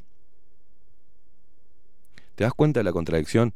¿Te das cuenta de la responsabilidad que le cabe a las autoridades sanitarias? ¿Te das cuenta de la responsabilidad que le cabe al GACH? ¿Te das cuenta de la responsabilidad que le cae a Radi, a Cohen, a Moratorio, al doctor Medina y a la Sociedad de Pediatría del Uruguay que está pidiendo vacunar a los niños?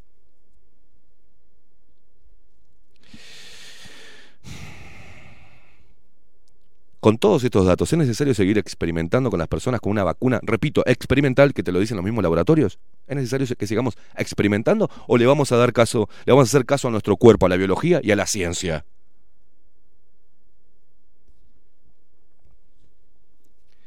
¿Por qué en vez de hablar de la tasa de mortalidad de los muertos todos los días no hablamos de la tasa de supervivencia? La tasa de supervivencia. No está en ningún portal de noticias. Tasa de supervivencia, que es la más importante para llevar tranquilidad a una población. La tasa de supervivencia y los anticuerpos naturales nunca fueron tomados en cuenta por las autoridades sanitarias locales ni por nuestros representantes mierdas políticos. Ninguno. Ninguno puso huevo en el Parlamento. Ningún partido pidió información. Nadie interpeló al GACH. Nadie llamó a Sala a interpelar al GACH. Cuando interpelaron al ministro de Salud fue para sacar rédito político pidiendo más cuarentena, cuestionando que no se cerraban, que no se generaba un lockdown. Cuestionando, lo único que hizo el Frente Amplio fue llevar al Parlamento al ministro de Salud para decir por qué no hacía caso a lo que decía el gacho. Y tratando de ponerlo como al no avalar o no fomentar una cuarentena obligatoria, iban a morir personas. No, señores, no, ese, no era ese el problema. Esa es una movida de ustedes, de los comunistas de mierda a nivel mundial, que lo que quieren es la destrucción total del emprendedurismo y la dependencia total del Estado para implantar en las próximas elecciones su hermoso argumento económico que ha sido nefasto a lo largo de la historia. No hay país comunista, a no ser China, que mate a todo el mundo y que genere todo este mal al mundo. No hay país comunista próspero, señores. Ustedes quieren que nos hagamos mierda para que salgamos corriendo a pedirle al Estado y que el Estado nos tire unas chirolas y les encanta la idea de que seamos todos pobres y dependientes del Estado. Para ustedes ser los dioses y ser quienes repartan el dinero, matando sueños y haciendo mierda a los países, porque sin emprendedurismo este país se va a la mierda. Y cuanto más grande sea el Estado, más pobre vamos a ser todos. Pero lo que me llama la atención, y ahí te voy a pedir que prepares, Maxi, eh, que ya nos vamos a la pausa, de vuelta al video, de el que fue un periodista, ¿ah? Sotelo, que es empleado público y recibe el sueldo de nuestro esfuerzo, y que teóricamente debe ser una persona equilibrada, ecuánime, imparcial, porque está al frente y representando a los medios públicos de comunicación, donde están todos los acomodados sindic- sindicalizados, ¿no? Los pro Rusia, estos, los pro Putin, estos periodistas bolches que están metidos en el sindicato. Y el que no es bolche se calla la boca porque recibe una acomodadita ahí. De plata nuestra, señores. Tampoco los periodistas, a los cuales estoy haciendo mención, separando a los buenos periodistas, que cuesta encontrarlo, en nuestro país, ¿eh? y creo que en el mundo también. Tampoco por los periodistas fue interpelado este tipo de dato, eh, ni los periodistas de trayectoria, quienes responden solo a sus intereses y a los del poder. Más de mil periodistas trabajan para el Estado, o empresas públicas, por ejemplo. Otros cientos son orgánicos de partidos políticos, otros tantos son comprados por el sistema a través de grupos empresariales que se apoderan haciéndole una gambeta a la ley de mierda y nefasta de medios y llena de grietas. Se apoderan de los medios de comunicación masiva. Otros periodistas de trayectoria, pertenecientes a religiones o logias, sin discriminar, ¿eh? pero es un dato de la realidad, a líneas obtusas de pensamiento o al propio globalismo y su agenda macabra, se vuelcan a la arena política y tienen el tupé de gritarle fascistas a ciudadanos desesperados que buscan respuesta y pelean por la democracia plena y por encontrar esa verdad que nos devuelva la libertad de elegir qué decir, hacer o en este caso qué medicamento se mete en el cuerpo y en el de sus hijos.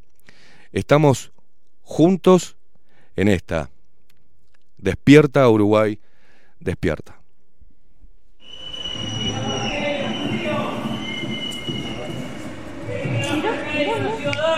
Sotelo.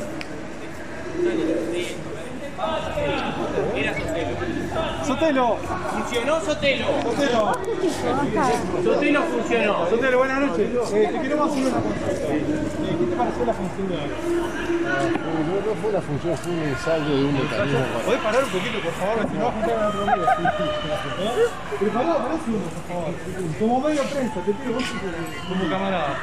Queremos saber si a vos te parece justo que... Pero uno yo te digo, es un activista. No, soy periodista. Pero pero estás siendo activista. Te estás adelantando a la pregunta. No, no, no, no, está-. Habla con un activista. Yo no soy activista. Sí, pero no con cámara. discriminando entonces. No, lo que estás haciendo es un scratch, es Yo la no soy innovación del activista. periodismo. Yo soy madre. Yo soy madre. Quiero saber si usted vacunaría a, su- a sus nietos. Yo soy madre de una niña de 5 años. Y en la escuela me están pidiendo...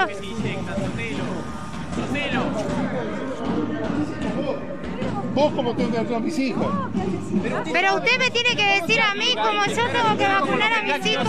Fascista, Pero, pero vamos a la volquita. ¿Pero por qué? Y leemos, Sotelo, vamos a la volquita, está pegado. fascista, ¿Cómo fascista? fascistas, Yo no soy fascista, soy madre. Mostrar la información. Mire así le- los Usted es un genocida. Y no les importa solo la plata. pegados lo que desconoce el GATS, Sotelo. Violadores,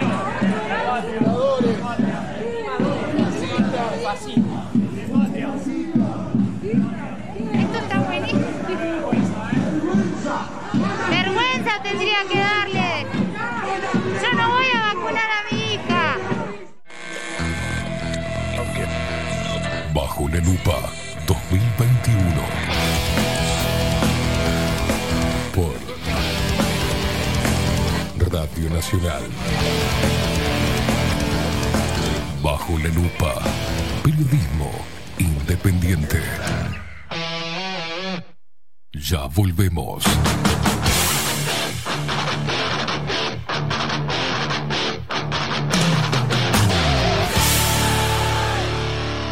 Bajo la lupa.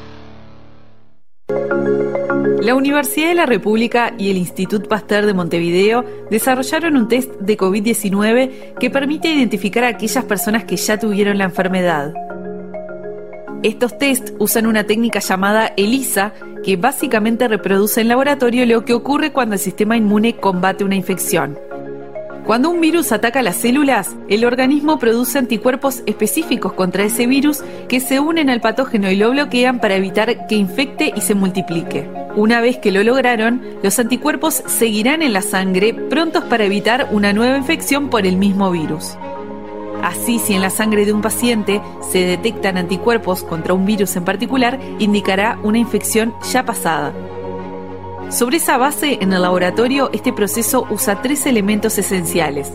El suero de la sangre del paciente, una proteína perteneciente al virus específico, un compuesto que revele la presencia de anticuerpos. Con esos elementos, cada pocillo de una placa especial se tapiza con una película que contiene la proteína del coronavirus y se le agrega el suero del paciente. Si el suero es de una persona que ya se infectó con el coronavirus, los anticuerpos presentes se pegarán a la proteína. Para hacer visible esta interacción, se agrega un compuesto que tomará un color si hay anticuerpos unidos a la proteína. Así, si un pocillo se tiñe de amarillo, será un resultado positivo e indicará que el paciente ya tuvo COVID-19. Si queda transparente, será negativo. El test se presenta como un kit listo para usar que podrá aplicarse en cualquier laboratorio clínico. Es además el resultado del trabajo de 46 científicos pertenecientes a Facultad de Química, Medicina y Ciencias de la Universidad de la República y del Institut Pasteur de Montevideo. También cuenta con la participación de la empresa ATGEN y la financiación de la Agencia Nacional de Innovación, el BID y el Fondo de Convergencia del Mercosur. Debido a que es posible que algunas personas hayan tenido COVID-19 pero fueron asintomáticas o no lograron confirmar el diagnóstico, los test serológicos son una herramienta útil para conocer el alcance real de la enfermedad y planificar acciones. Este nuevo kit es otro resultado del esfuerzo conjunto del Sistema Científico y Tecnológico Nacional. En Homeopatía Farmeco, Farmacia Ecológica del Uruguay, nos dedicamos exclusivamente a la elaboración de productos naturales con los más altos estándares de calidad y seguridad. Homeopatía, terapias florales, fitomedicamentos, fórmulas magistrales, cosmética natural y alimentos naturales. Estamos en nuestras dos casas, Constituyente 1735 y en Zabala 1377. Teléfono 2 403 2341, WhatsApp 095 85 4532. En la web www.farmeco.com.uy. Enviamos a todo el país.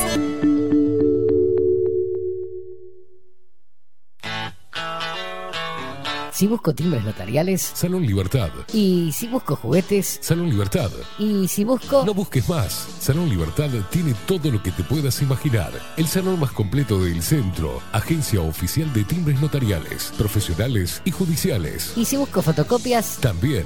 En Salón Libertad. Paraguay 1344. Teléfono 2-938-33. Y si busco golosinas. Y si busco refrescos. Y si busco alfajores. También. Salón Libertad. 2-938-33. La Carola. 13 años haciendo las mejores paellas y tortillas españolas de Montevideo. Sus chefs, Marcos y Carola, no solo ofrecen las mejores paellas, sino que también tienen las mejores pavlovas de la ciudad. Cuentan con un jardín exclusivo para tapeos, degustaciones de vinos y reuniones familiares. También ofrecen un menú express con opción de pasta y jugos naturales. De martes a viernes a partir de las 20 horas, sábados y domingos, también al mediodía. Instagram, La Carola Tapas.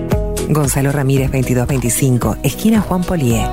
Reserva tu lugar 099 24 20 72. La Carola, el clásico de la ciudad. Wolfer Contenedores. Realizamos oficinas, viviendas y proyectos a medida. En Wolfer Contenedores armamos el proyecto para tu vivienda con uno o más contenedores. Visita nuestro showroom en Ruta 1, kilómetro 155-500 y elegí tu vivienda. Wolfer Contenedores para entrega inmediata. Informate al 094-263-705 45 20 31 63 o en wolfer.com.uy. Wolfer Contenedores desde Colonia y Montevideo para todo el país. Estudio Jurídico Notarial, Perezcal, Schneckenburger y Asociados. Más de 25 años de experiencia en todas las materias, representando a estudios nacionales e internacionales. Una amplia trayectoria en materia penal, sucesiones y reivindicaciones. Más de dos décadas de experiencia recuperando terrenos ocupados. Torre Gorlero, oficina 20, 21 y 22. Doctor Perezcal, 099-309-319. Doctor Carlos Schneckenburger, 099-667-087. Estudio Jurídico Notarial, Perezcal, Schneckenburger y Asociados. Mercado de Carnes La Vaquilla. Ofrece a sus clientes los mejores cortes y la mejor atención.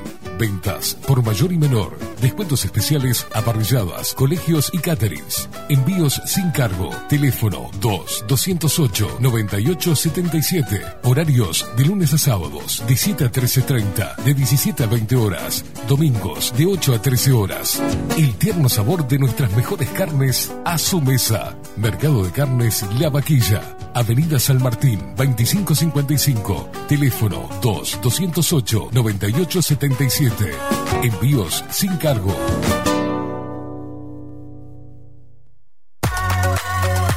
Mercería Las Labores. La mercería más antigua del país, desde hace más de 100 años junto a vos. Tristán Baja 1524, abierto de 9 a 19 horas. Visítanos en www.lanerialaslabores.com.uy. Facebook, Mercería Lanería Las Labores. 094-893-881. En artículos de mercería y lanería, lo que no encuentra aquí, no existe. Builden. Transformación digital. Creamos la estrategia de transformación digital para que tu empresa avance y se adapte a los desafíos de hoy. Desarrollo y posicionamiento web, community management, planes de marketing digital. Builden. Transformación digital. Comunicate al 094 400 060 o escribinos a hola arroba builden.uy. Violeta Cosméticos. Todo en perfumería, maquillaje y cosmética nacional e importada. 44 años de trayectoria nos respaldan para darte el mejor asesoramiento. Seguinos en las redes, en Facebook, Perfumería Violeta Cosméticos, Instagram, arroba Perfumería Violeta. Teléfono 4342-2791, 4342-9524, WhatsApp 092-306-779. Violeta Perfumería Cosméticos. Sarandí 549, San José. Envíos a todo el país. Mencionando bajo la lupa, 10% de descuento.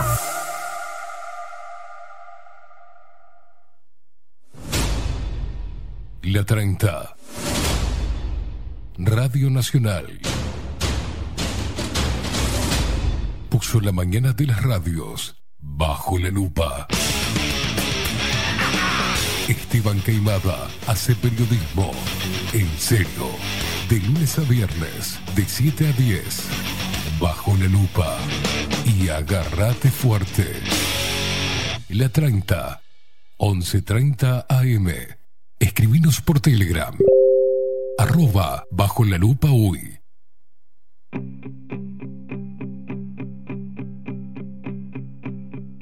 Hoy preciso la verdad. Ya no me escondo. Y no voy a renunciar. Quiero ir a fondo. Los que apuestan al terror están bajo la lupa. No nos pueden engañar, pero nos preocupa. No hay nada más absurdo que seguir en la trampa. Que me hace libre preguntar.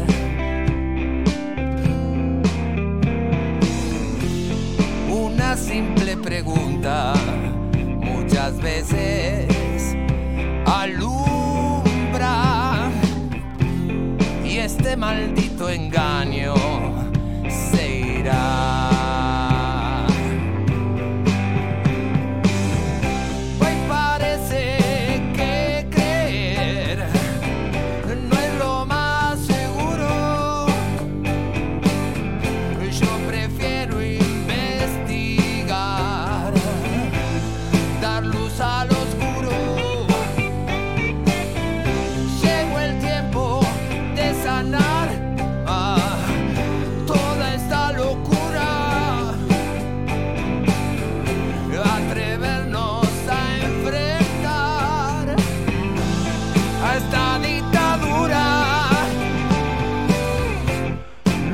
más absurdo que seguir en la trampa. Si sé que me hace libre preguntar.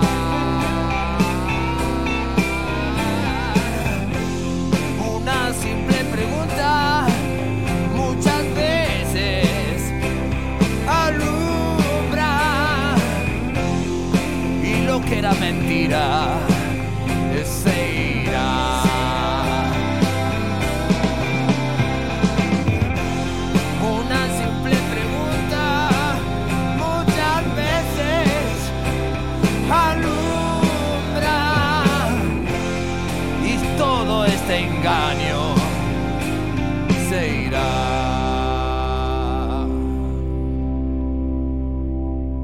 46 minutos, pasan de las 8 de la mañana. Seguimos en este lunes, 7 de junio de 2021, en CX30 Radio Nacional, la única radio plural del Uruguay, haciendo esto que. De pasar a encantarnos, creo que es casi eh, para nosotros necesario. El día que no venimos a la radio a estar con ustedes, a mí particular, hablo por mí, no sé por Maxi. Maxi hablará él. Yo siento que es un día perdido donde ustedes que están del otro lado, a pesar de que piensen que tienen más información respecto a las vacunas, la imantación, el grafeno, eh, artículos, se están sobreinformando y cuando uno quiere este, abarcar tantas cosas, pierde fuerza y no hace absolutamente nada. ¿Por qué digo esto? Porque después de los datos que dimos ahora, después que tratamos de reflexionar juntos, los mensajes que mandan. O sea, es agregar más cosas, hay que ordenar la cabeza y hay que pararse sobre datos firmes y hay que exigirle a las autoridades que den la cara y que hablen. No hay que seguirles la corriente a toda esta, a, toda esta gente. Hay que repudiar fuertemente, de donde sea, de donde puedas, este momento. No te sobreinformes y no mires un millón y medio de artículos que no hacen más que confundirte. Al final no sabes qué mierda es verdad y qué es mentira. Y no sabes en qué vereda pararte. Y pensás que estás, wow, sí, yo no creo toda esta mierda. Pero crees un montón de otras mierdas que no tienen fundamento aún.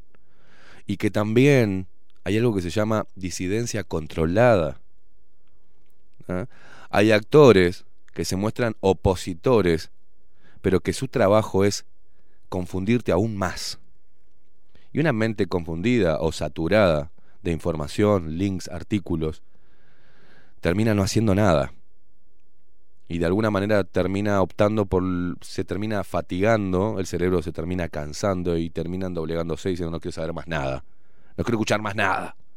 Y cuando te cerrás es cuando perdés. Es importante ese tipo de datos.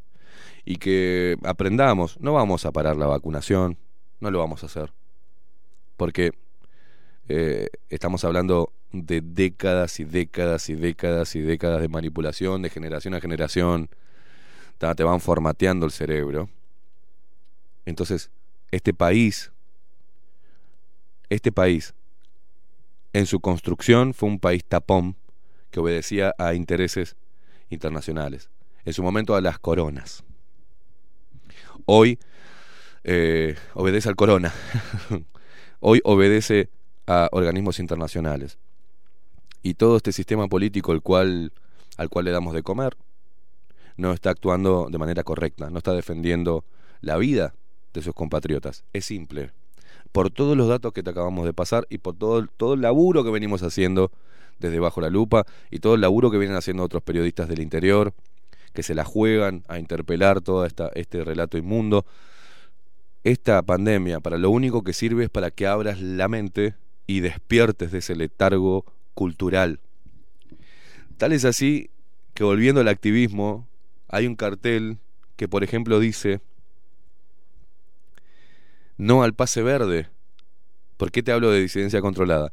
No al pase verde. La cultura es de Todex. No, ya es un mensaje contradictorio. La cultura no es de Todex, es de todos. Yo no lo podía creer cuando... Y la gente lo pone en sus historias de Instagram. La cultura es de todos. No, no, no. es de todos. Igual que la gente que estaba en Maldonado con el tapaboca que decía libertad. ¿Algo, Totalmente algo más contradictorio?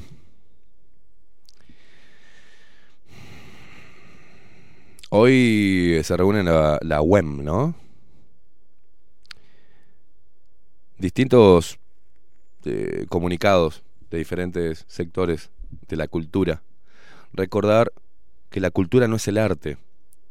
La cultura, gracias a la cultura, es que somos tan mediocres. Repito una frase que había puesto y no la entienden. Que había puesto, la cultura aprisiona lo que el arte libera. Todo este conglomerado, conglomerado representativo de la cultura no es representativo, es representativo de la izquierda. Basta ver los representantes culturales hablando el lenguaje que hablan. Lenguaje inclusivo.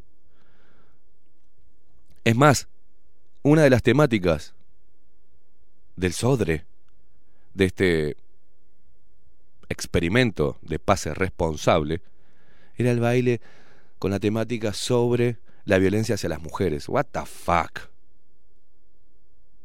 Entonces, si por eso es la eh, el hincapié que hago que el arte está por fuera de la cultura. Porque no nos representa la cultura, a todo, a todo el Uruguay, representa a un sector, con el mismo discurso sesentista, de mierda. Y en esta, ustedes vieron por qué te ponen como algo alarmante y deleznable la ultraderecha, pero no así la ultraizquierda. ¿Viste algún portal de noticias de un medio oficial hablando de la ultraizquierda como algo deleznable? Fue condenada en el mundo la ultraizquierda. Cuando la ultraizquierda está en el poder es nefasto, cuando la ultraderecha está en el poder es nefasto.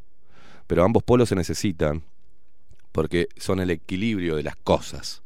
Son dos males necesarios. Dentro de esas categorías está la derecha, la supuesta derecha, y la supuesta izquierda. Hoy totalmente desdibujadas. Hoy son todo la misma mierda. Lo único que se pueden diferenciar sobre eh, políticas de libre mercado y Estado más Estado más Estado, nada más. Después todas obedecen a este gran plan global. ¿Por qué te digo? Porque se hace, hace mucho tiempo que se está hablando de un gobierno mundial. Y en este caso, en esos mensajes de la cultura es de Todex. El problema es confundir gramática con machismo. Es una estupidez, señores. Y se los digo, lo lamento. Es una estupidez hablar lenguaje inclusivo. Cada uno que habla lenguaje inclusivo está dando una muestra de idiotez, de involución. Las estrategias de dominio, la ingeniería lingüística, está presente en ellos y la sacan a relucir. No es inclusivo. Una, una arroba, una E o una X. Segrega, señores. Igual que el todos y todas. Segrega. Es una estrategia de la izquierda. ¿Quién habla con eso? La izquierda. Entonces, para mí, un grupo de músicos o de artistas que diga la cultura es de Todex, es de izquierda. Porque son estupideces que implementó la izquierda. Global. Entonces no nos representa.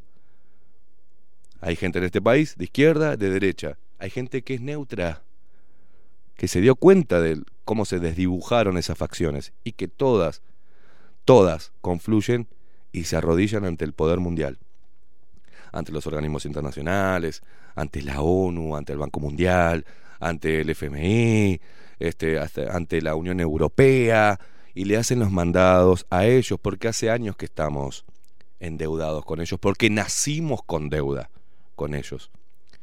Y los políticos simplemente son representantes de una gran empresa que le da como insumo, que les vende como insumo al poder mundial a los uruguayos. Se roban nuestros recursos naturales, ponen a disposición los recursos naturales de nuestro país riquísimo, recursos naturales en agua, en, en flora, fauna, todo a disposición de la voracidad de los intereses de las multinacionales. Y te puedo decir que eso, en, en su momento, ese discurso de la izquierda, era válido. ¿Y qué pasó con esa izquierda? ¿Recuerdan esa izquierda? No está más. Ahora son pro UPM, son pro contaminación, son pro multinacionales y transan con ellos. Empezando por el Zunca, las empresas de- del Estado como UTE, que nos saca plata para beneficiar a UPM y que genera contratos en el 2025. Cuando ya ha pasado, haya pasado la pandemia, UTE le va a tener que comprar el excedente de energía que produzca UPM a precios exorbitantes. Así nos metieron a todos en esa puta cláusula y en ese contrato que este presidente, antes de ser presidente, dijo que era un- una entrega y, y después, eh, ya en el poder, no en el poder, en el gobierno, siguió adelante con ello. Ya no hay más, de UPM no se habla más. Y así siguen pasando las cosas, cada vez el país está peor. Ah, Lamento, eh, yo soy realista. El país ha caído en un pozo mediocre porque tiene como protagonistas a todos estos descerebrados, que no son representativos del país. Son representativos, vamos a ponerlo en forma equitativa, del 50% del país. La mayor parte del dinero que salió para sus carreras artísticas, o para sus puestos en el Estado, o para sus negocios, como, ¿saben por qué? Porque uno se entera de estas cosas en el periodismo, en los artistas, de esos acomodos. Ni que hablar del FONAM, que es eh, la plata que se recibe por las entradas, que van, sí, sí, todo lo que vos quieras, pero ¿a quién beneficia? Eh, los préstamos y los la guita que se va de nosotros para financiar emprendimientos culturales zurdos. Está para seguir con esta hegemonía cultural mediocre que nos lleva a ser mediocres. Nos lleva a ser idiotas, a generar esas cortinas de humo, hablar de racismo, hablar de homofobia, hablar de machismo, mientras que se están haciendo mierda nuestro país y le están dejando a nuestras futuras generaciones un país de mierda. Y cada vez más endeudado. Y cada vez con una carga tributaria impositiva más alta para poder cubrir los huecos por donde echan agua las empresas del Estado y todo el sistema político. Pero uno s- llega, por ejemplo, con los con los periodistas y el sindicato de periodistas. ¿Se, acuer- ¿se acuerdan del lío que hubo? que el sindicato se puso de punta, que después sacaron uno hablando de la discriminación que había eh, con los periodistas. El, periodismo está en un momento crítico, censurado, vilipendiado, perseguido, amenazado. ¿Ustedes se acuerdan del lío que armaron con Eduardo Preve? Recuerdan, ¿no? Eduardo Preve, Canal 10. La injusticia de este gobierno neoliberal que echa, de alguna forma, al señor Preve. Uno puede ver en su Twitter cómo retuiteaba cosas del el fiscal general, el señor Díaz. Ustedes saben que el fiscal general, otro tema sobre lo que es la justicia y el nuevo Código de Proceso Penal y cómo el fiscal Díaz quiere implementar globalismo dentro de los procesos judiciales, como diciendo hay que tomar estos casos con perspectiva de género. y hasta habla inclusivo, todas y todas. Pero se ve que es amigo del fiscal. Le queda hasta el 2022. Le quedan unos siete meses. O casualidad, en el cargo, ¿no? O casualidad. ¿Saben? Acá tengo la resolución número 363 barra 2021. El director general, bueno, todos los detalles que no al caso, considerando, bla, bla, bla, bla, bla, bla. El director general de la Fiscalía General de la Nación resuelve autorizar la contratación en régimen de arrendamiento de servicio del señor Eduardo Preve. Por el periodo de siete meses, o sea, lo que le queda a él en el cargo, desde la suscripción del contrato. Escuchen, ¿eh? El precio del contrato será de 720.136 pesos uruguayos, pagaderos en siete cuotas. O sea, 100 mil y pico de pesos por mes va a ganar este hombre. ¿Qué va a hacer? Voy. Visto la solicitud formulada por el encargado del Departamento de Comunicación, el Javier, el señor Javier Benech. resultando que por la misma se solicita la contratación del periodista Eduardo Preve a los efectos de prestar funciones en el Departamento de Comunicación para trabajar en el área de comunicación interna de la institución. Considerando que expresa el citado encargado la necesidad de trabajar en la comunicación interna para fortalecer, escuchá el verso este, entre otros aspectos, la cohesión institucional y el clima laboral, siendo esta necesaria para que las personas se mantengan informadas de las políticas institucionales y de las acciones que se llevan a cabo que las tienen como protagonistas. Dos, que por lo anterior y ante la imposibilidad actual de este inciso de ejecutar dichas tareas con los recursos humanos existentes, se solicita la contratación del señor Preve, ya que el mismo cuenta con notorias competencias en materia de comunicación. Y sí, eh, habría que preguntarle a Preve la campaña que le hizo Álvaro Villar. y se encuentra en condiciones de prestar servicios profesionales con el objetivo de colaborar en el diseño y ejecución de un plan de comunicación interna. Así se maneja los periodistas de trayectoria en nuestro país. Así se los acomoda. Como otros que el grupo Magnolio se los agarró y le dijo, bueno, eh, acá se dice esto y acá esto no se dice. Y punto. Y aceptaron. Y así el sistema se los va comiendo.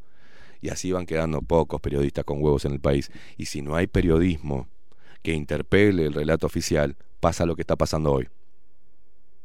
Se instaura una dictadura sanitaria con una promoción y una distorsión camuflada de emergencia pandémica, se pierden libertades, se genera discriminación y se quiere implementar e implantar dividirnos, señores, segregarnos como el todas y todos, como el todex, separarnos entre ciudadanos A, B y C.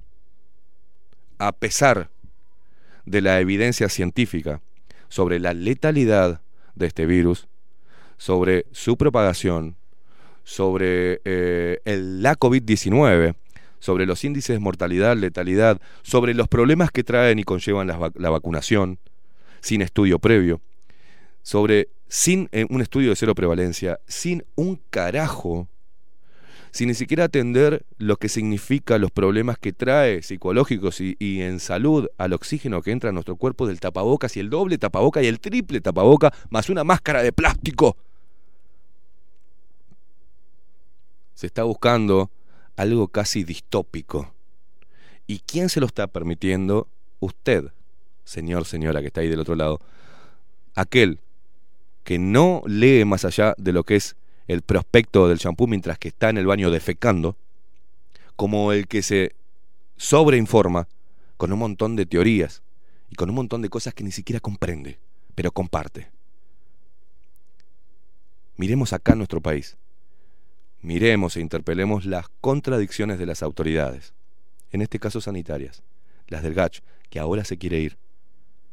Ahora, a la luz de las pruebas, en el ojo de la tormenta Fauci, que acá, en Uruguay, para el GACH era San Fauci. Ahora que Fauci está en problemas, el GACH se quiere ir. No, no, no, no te vayas. Y no hay, gracias a Jorge Díaz, no hay ni un fiscal que actúe de oficio, o que pida información o que denuncie. Ninguno. Todo el sistema judicial está callado. Se está violando la constitución, se están violando acuerdos internacionales y el sistema judicial uruguayo está callado. Callado. Los periodistas que tienen que trabajar para llevarle verdad a la gente y estar enfrentados siempre al poder, porque eso es el periodismo. Escuchábamos a, Sotelo decir, eso es un escrache, eso no es periodismo, eso es... ¿Vos me hablas de periodismo, Sotelo? ¿Que venías trabajando para tu candidatura política mientras que hacías periodismo? ¿Que decías antes de ser mm, designado como jerarca de los medios públicos, que deben ser plurales, porque está la plata de todos los contribuyentes en esos medios de comunicación. Porque la plata que recibís vos y todos los políticos viene también de la gente que es de derecha, también de los neoliberales. La plata que piden los pelotudos zurditos estos de iPhone. Proviene de los neoliberales y de los empresarios. De esa plata va hacia la gente que no tiene ni para comer. No va de la tuya. No va de, todos los representantes del Frente Amplio. No va de ahí. Va del emprendedor, pedazo de imbécil. ¿De dónde te pensás que sale la plata? De los empresarios, de los que generan riqueza, del campo. Imbécil, zurdo, pequeño, pendejo, tarado. Si no existiera eso que vos ves deleznable, vos no tendrías lugar en este país. Tendrías que salir a agarrar una pala, cosa que a los zurdos no les gusta hacer. Agarrar una pala. A ellos les encanta tocar la guitarrita y les encanta estar en política y ser líderes sindicales, fumar porrito y, y tener las manos impecables y las uñitas bien inmaculadas para rasgar la guitarra en fogones de playa con los pelos largos y diciendo que qué malo que es el capitalismo, güey. ¿De dónde te pensás que, salió la, falopa que te estás metiendo, Gil? Eso es lo que tenemos que cortar. ¿Querés ser zurdo? ¿Querés ser zurdo? No molestes a los que no quieren serlo. Y este país, si no sale de eso, no va a progresar nunca.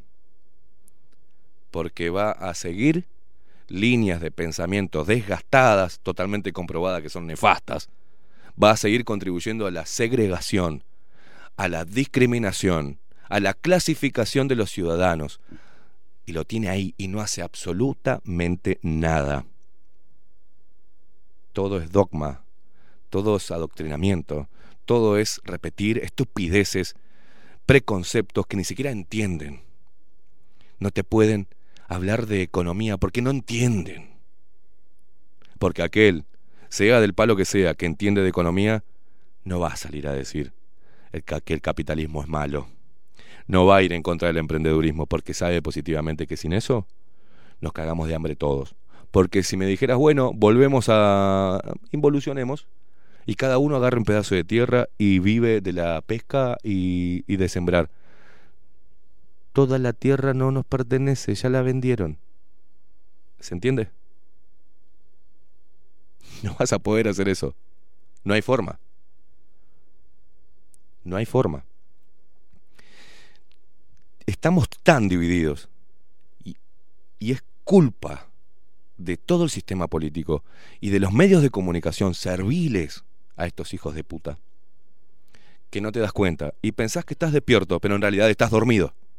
Seguís teniendo la vieja concepción de las facciones políticas, de las líneas de pensamiento, libre mercado, liberalismo, estatismo, toda esa mierda a los hechos no sirve porque vas después a los cinco años y volvés a votar a tu partido y volvés a depositar de- volvés a depositar esperanzas en un hijo de puta que te la vende de pueblo y después entra al parlamento y en, como en este momento se calla la boca y no dice nada. Eso es lo que hay que cambiar. El sistema político, sí, claro, se necesita. Si no, una anarquía, esto sería un quilombo. Precisamos del sistema político, de las instituciones, de la Cámara, de dos cámaras. Bueno, dale. Precisamos defender las empresas del Estado. Bueno, dale. Pero no esto. Esta cultura del odio entre compatriotas.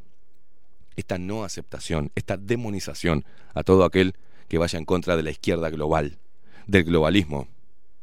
Los derechos son otros. Ya los tenemos ganados hace tiempo. Mientras que eh, sigan permitiendo que se pisotee la Constitución, que es clara, que es clara. La Constitución defiende a todos, a zurdos y derechosos, a todos, a mujeres y a hombres, y a niños.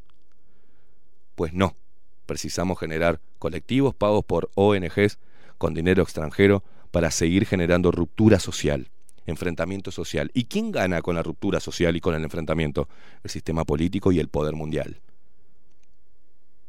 Siguen poniéndote la pata encima, cortándote los sueños o pisoteándote la esperanza y vos seguís discutiendo o puteándonos a nosotros porque decimos algo que no le hace bien a tu partido o que te toca a tu partido político.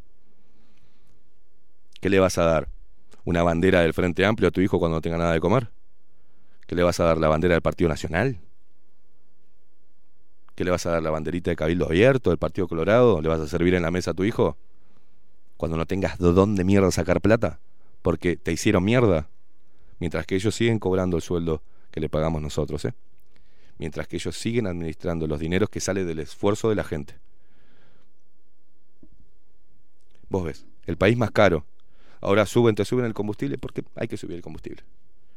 No pudieron recuperar aún la cantidad de millones de dólares que se robaron en la administración de Sendic. Sendic está libre. Sendic puede llegar a ser política de vuelta, porque acá los chorros se olvidan, es más, se veneran. Tenés el defensor, ¿por qué hablamos de, de- del poder mundial? ¿Tenés a la rata asquerosa de Mujica? ¿Lo tenés ahí? Ah, prepárame porque hay gente que eh, no tiene memoria. Entonces hay que refrescarle un poquito la memoria. Cuando hablamos de orden mundial, del primer orden mundial, de un gobierno mundial, de la idea de un gobierno mundial, que se va a violar las constituciones cualquiera de todos los países, ¿eh? mientras que seguimos endeudándonos con el poder mundial. El defensor de los pobres decía esto, mirá, en una entrevista. Hoy se necesitan militares, en primer término, que hablen en inglés. Que sean muy profesionales, pero tan profesionales que estén dispuestos a, ir a cualquier parte de la Tierra para construir el nuevo orden mundial.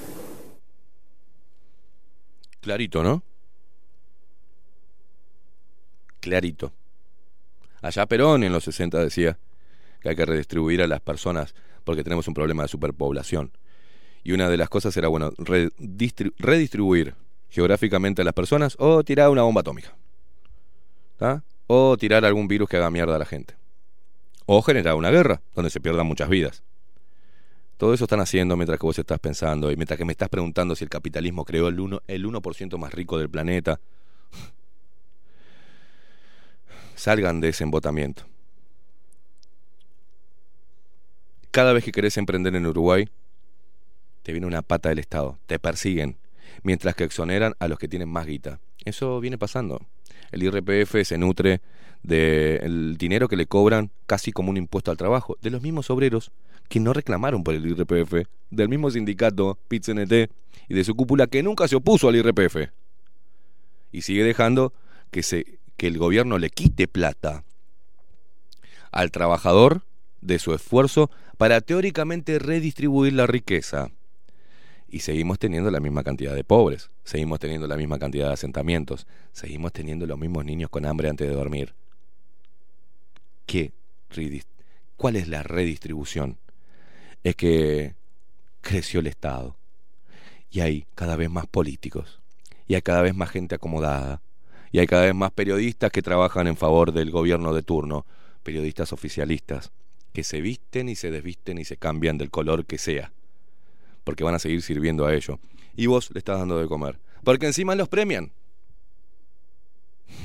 encima los premian. Y le hacen notas internacionales, como los periodistas referentes del Uruguay. Eso hay que cambiar. No sé cómo, no sé cuánto va a durar, yo no estoy apurado. Para nada. Pero sí, desde ese punto parto para cambiar. No podemos estar distanciados o no podemos pelearnos por izquierdas y derechas cuando son toda la misma mierda. Acá hay otra lucha, que es el ser humano plantado contra toda esta manipulación y esta estrategia que nos quieren llevar a convertirnos en robots, con un código de barras, con un chip, donde diga, bueno, usted puede pasar y usted no, señor. Usted es ciudadano A, usted sí puede tener acceso a esto, hasta créditos, eh, usted no. Bueno, usted más o menos. Y usted no, imposible. Usted es la escoria, es un ciudadano no responsable. Es nefasto para la sociedad. ¿Sabe por qué? Porque piensa por usted mismo y eso está mal, está condenado. No puede pensar por usted mismo, no puede tener criterio propio. Debe seguir a la masa. Toditas las ovejas pa'l corral. Solitas, ¿eh? Solas van. Porque entienden que el corral es un lugar seguro. Y ahí cuando se cierra la tranquera, ¿ah? tatúan, esquilan y vacunan. Y matan. Maxi, poneme música. Porque hoy es un lunes complicado, ¿eh? Complicadito.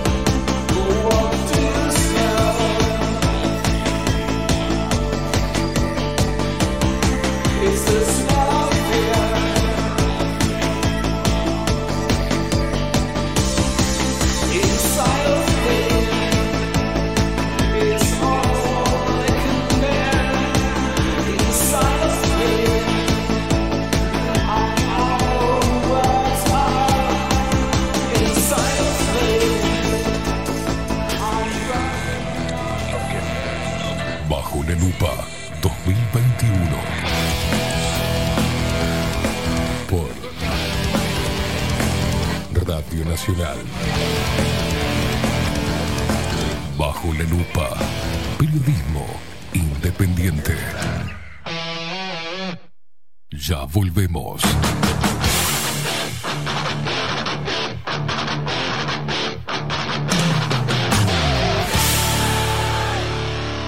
Bajo la lupa.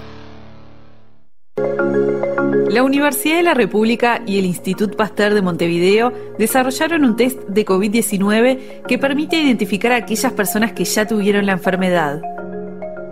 Estos test usan una técnica llamada ELISA, que básicamente reproduce en laboratorio lo que ocurre cuando el sistema inmune combate una infección. Cuando un virus ataca las células, el organismo produce anticuerpos específicos contra ese virus que se unen al patógeno y lo bloquean para evitar que infecte y se multiplique. Una vez que lo lograron, los anticuerpos seguirán en la sangre prontos para evitar una nueva infección por el mismo virus. Así, si en la sangre de un paciente se detectan anticuerpos contra un virus en particular, indicará una infección ya pasada. Sobre esa base, en el laboratorio, este proceso usa tres elementos esenciales. El suero de la sangre del paciente, una proteína perteneciente al virus específico, un compuesto que revele la presencia de anticuerpos. Con esos elementos, cada pocillo de una placa especial se tapiza con una película que contiene la proteína del coronavirus y se le agrega el suero del paciente. Si el suero es de una persona que ya se infectó con el coronavirus, los anticuerpos presentes se pegarán a la proteína. Para hacer visible esta interacción, se agrega un compuesto que tomará un color si hay anticuerpos unidos a la proteína. Así, si un pocillo se tiñe de amarillo, será un resultado positivo e indicará que el paciente ya tuvo COVID-19. Si queda transparente, será negativo. El test se presenta como un kit listo para usar que podrá aplicarse en cualquier laboratorio clínico. Es además el resultado del trabajo de 46 científicos pertenecientes a Facultad de Química, Medicina y Ciencias de la Universidad de la República y del Institut Pasteur de Montevideo. También cuenta con la participación de la empresa Ategen y la financiación de la Agencia Nacional de Innovación, el BID y el Fondo de Convergencia del Mercosur. Debido a que es posible que algunas personas hayan tenido COVID-19 pero fueron asintomáticas o no lograron confirmar el diagnóstico, los test serológicos son una herramienta útil para conocer el alcance real de la enfermedad y planificar acciones. Este nuevo kit es otro resultado del esfuerzo conjunto del Sistema Científico y Tecnológico Nacional.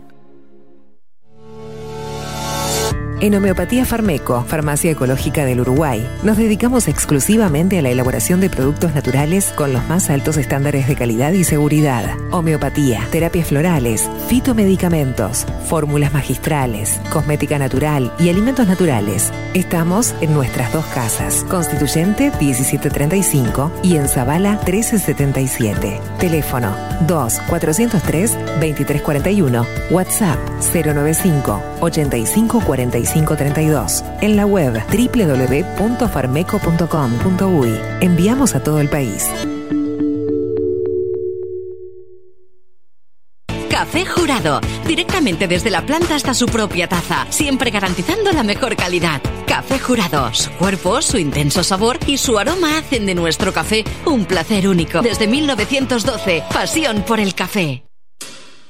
La Carola. 13 años haciendo las mejores paellas y tortillas españolas de Montevideo. Sus chefs, Marcos y Carola, no solo ofrecen las mejores paellas, sino que también tienen las mejores pavlovas de la ciudad. Cuentan con un jardín exclusivo para tapeos, degustaciones de vinos y reuniones familiares. También ofrecen un menú express con opción de pasta y jugos naturales. De martes a viernes a partir de las 20 horas, sábados y domingos, también al mediodía. Instagram, La Carola Tapas. Gonzalo Ramírez 2225, esquina Juan Polié. Reserva tu lugar 099 24 20 72. La Carola, el clásico de la ciudad.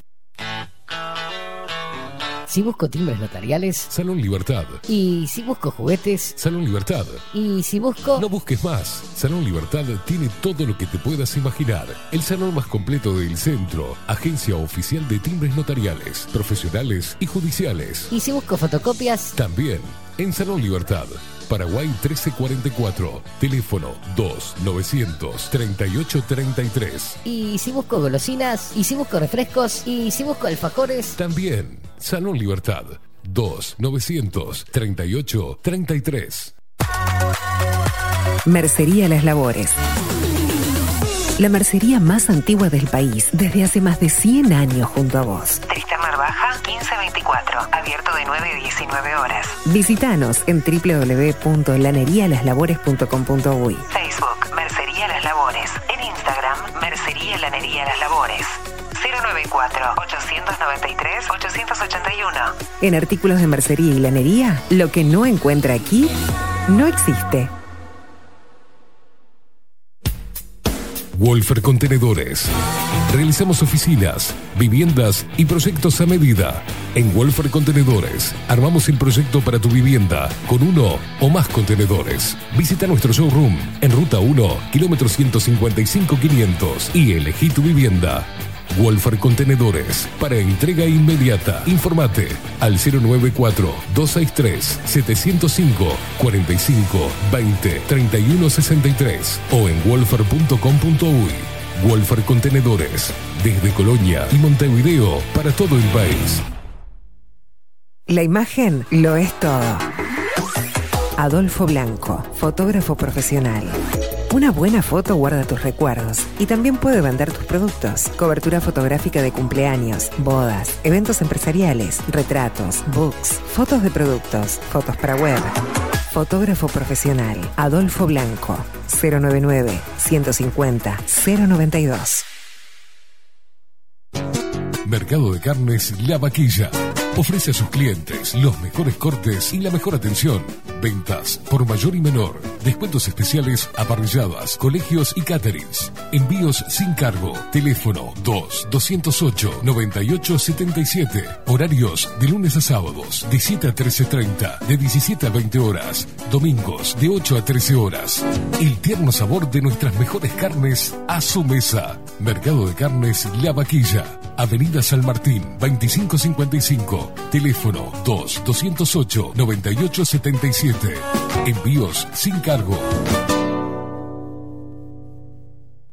Hola, ¿cómo estás? Mi nombre es Maru Ramírez. Soy locutora profesional desde hace 26 años. Cuando me preguntan, ¿cualquier persona se puede dedicar a la locución? Mi respuesta es bien sencilla. El 20% es la voz y el 80% es lo que vos haces con ella. En los workshops que doy de locución comercial, descubriremos no solo si quieres ser parte de este mundo, sino también cómo trabajar de tu voz, cómo organizarte, cómo ejercitar tu voz para una mejor dicción, modulación y respiración. No, no importa que no tengas conocimiento de locución. Lo que importa son las ganas de aprender y descubrir un mundo nuevo que te pueda ayudar a conocer tu voz y una nueva forma laboral. Te espero. Dale, comunicate por WhatsApp al 095-062-082 o por Instagram, arroba marulocutora.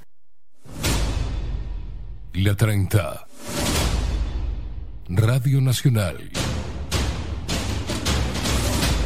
Puso la mañana de las radios bajo la lupa. Esteban Queimada hace periodismo en serio. De lunes a viernes, de 7 a 10. Bajo la lupa. Y agárrate fuerte. La 30. 11.30 AM. Escribinos por Telegram. Arroba bajo la lupa uy.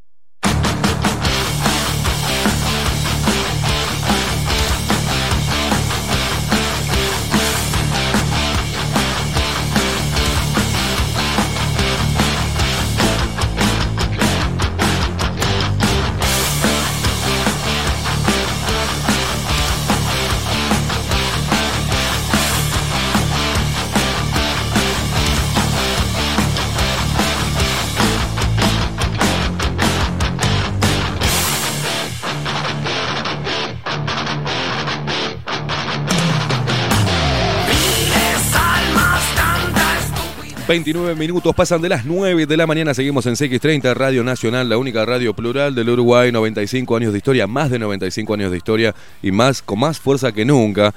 Desde que hemos venido, hemos, a veces hacemos un repaso, Maxi Pérez. ¿eh? Empezamos a hablar de cuando llegamos a esta radio, lo que significaba para nosotros estar en un horario central de la mañana compitiendo con grandes. ¿da? Bueno. ¿Se puede hacer comillas? La gente entiende cuando hago comillas así en la radio, cuando digo grandes de, de la radio, de trayectoria, y nos hemos metido de alguna manera así de, de prepo. Gente con antigüedad, ¿no? Gente con no, antigüedad. No, este, no gente grande. Gente con antigüedad, que no es lo mismo. Con antigüedad en los medios, está bien. Este, y desde que arrancamos empezamos pateando, pateando puertas. Así entramos a la, a la gente, pateando puertas, así de prepo. Con nuestro estilo, mucha gente, muchos mensajes que nos llegan a través de Telegram. Eh, obviamente nosotros no vamos a ser medidos porque no ponemos plata para que nos midan, como ponen muchos que pertenecen a, a- a esos premios que después este, ponen plata, se miden entre ellos, se la miden este, y, y, ta, y se premian para seguir generando adhesión cultural eh, a la farsa. No hay, no, hay, no, hay, no hay forma de interpelar al poder porque de alguna manera todos están agarrados. Usted sabe que, Este, usted sabe que la medición. Que, que hacen, eh, no hacen, no la hacen acá en Uruguay, la hace un medio argentino. Ah, mira vos. la hace, o sea, la medición que tomamos nosotros, ¿no? La que tomamos como referencia nosotros, Sí, la hace sí. un medio argentino. Ah, mira vos.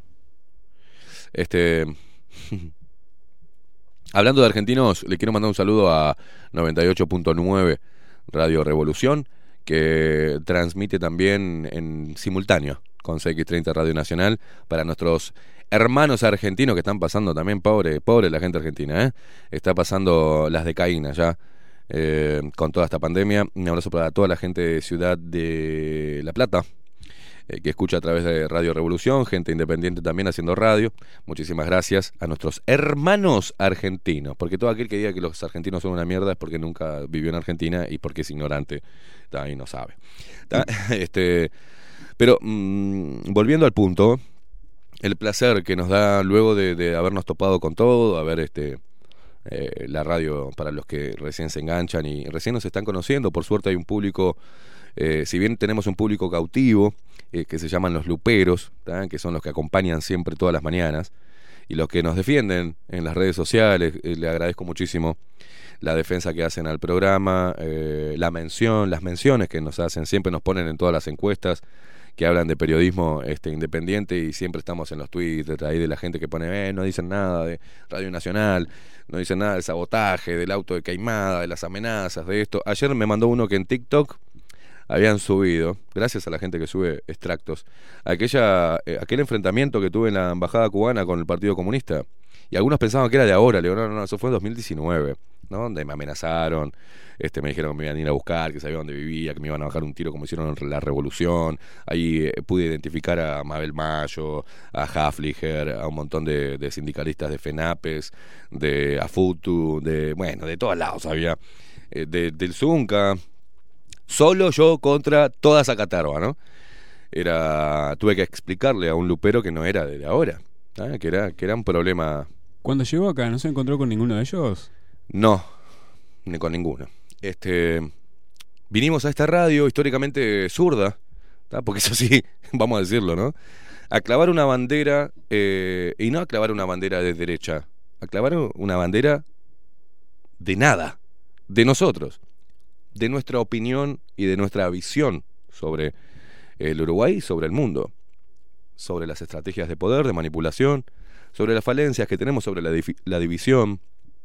Fuimos etiquetados de, de- de ultraderechistas, de gente que trabaja para inteligencia, de bueno, de cabildantes, de, nacionalistas, de bueno, de todo.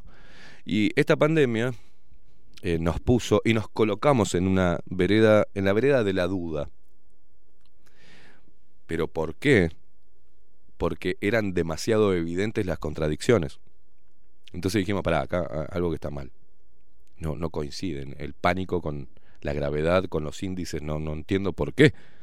Se cambió lo que era pandemia, se cambió lo que era inmunidad rebaño. ¿Y, y por qué este, este, este caos? Y no entendíamos nada. Nos quedamos encerrados al principio también en nuestras casas. Usábamos tapabocas. También este, dijimos, bueno, a ver, ¿de dónde mierda viene esto? pero tenía muy presente la estrategia de la H1N1 y en el 2009 y cuál había sido la estrategia de comunicación y del gobierno y de las autoridades sanitarias de la época. Y mm, era, no es que seamos súper inteligentes, es que había que desconfiar. Había que desconfiar. Porque si no, ¿qué hacemos? Replicábamos el relato oficial, le decíamos a la gente, quédate en casa, quédate en casa, usa tapabocas, usa gel, este, no, no te beses, no te abraces, no te... Eh, a- los viejos, o sea, todo el mundo se... teníamos que haber hecho eso. Y pedir a gritos la vacuna, la vacuna, pero es experimental, no importa, no importa, vamos a salvarnos, vamos a morirnos todos. No, hicimos lo contrario. Creo que oficiamos de contrapeso al discurso oficial, muchos se sumaron después, eh, gente del interior, colegas honestos y humildes que dijeron, nosotros estábamos en un, en un plano de información y empezamos a escuchar, nos empezaron a llegar cosas debajo la lupa y empezamos a seguir esas puntas de investigación y terminamos dándonos cuenta de sí, que había algo muy orquestado y era demasiado evidente. Nos llena de orgullo eso, por un lado. Nos propone nuevos desafíos. Eh, todo esto fue en etapa. Ya sabemos, la gente eh, tendría que tener claro la inespecificidad del PCR.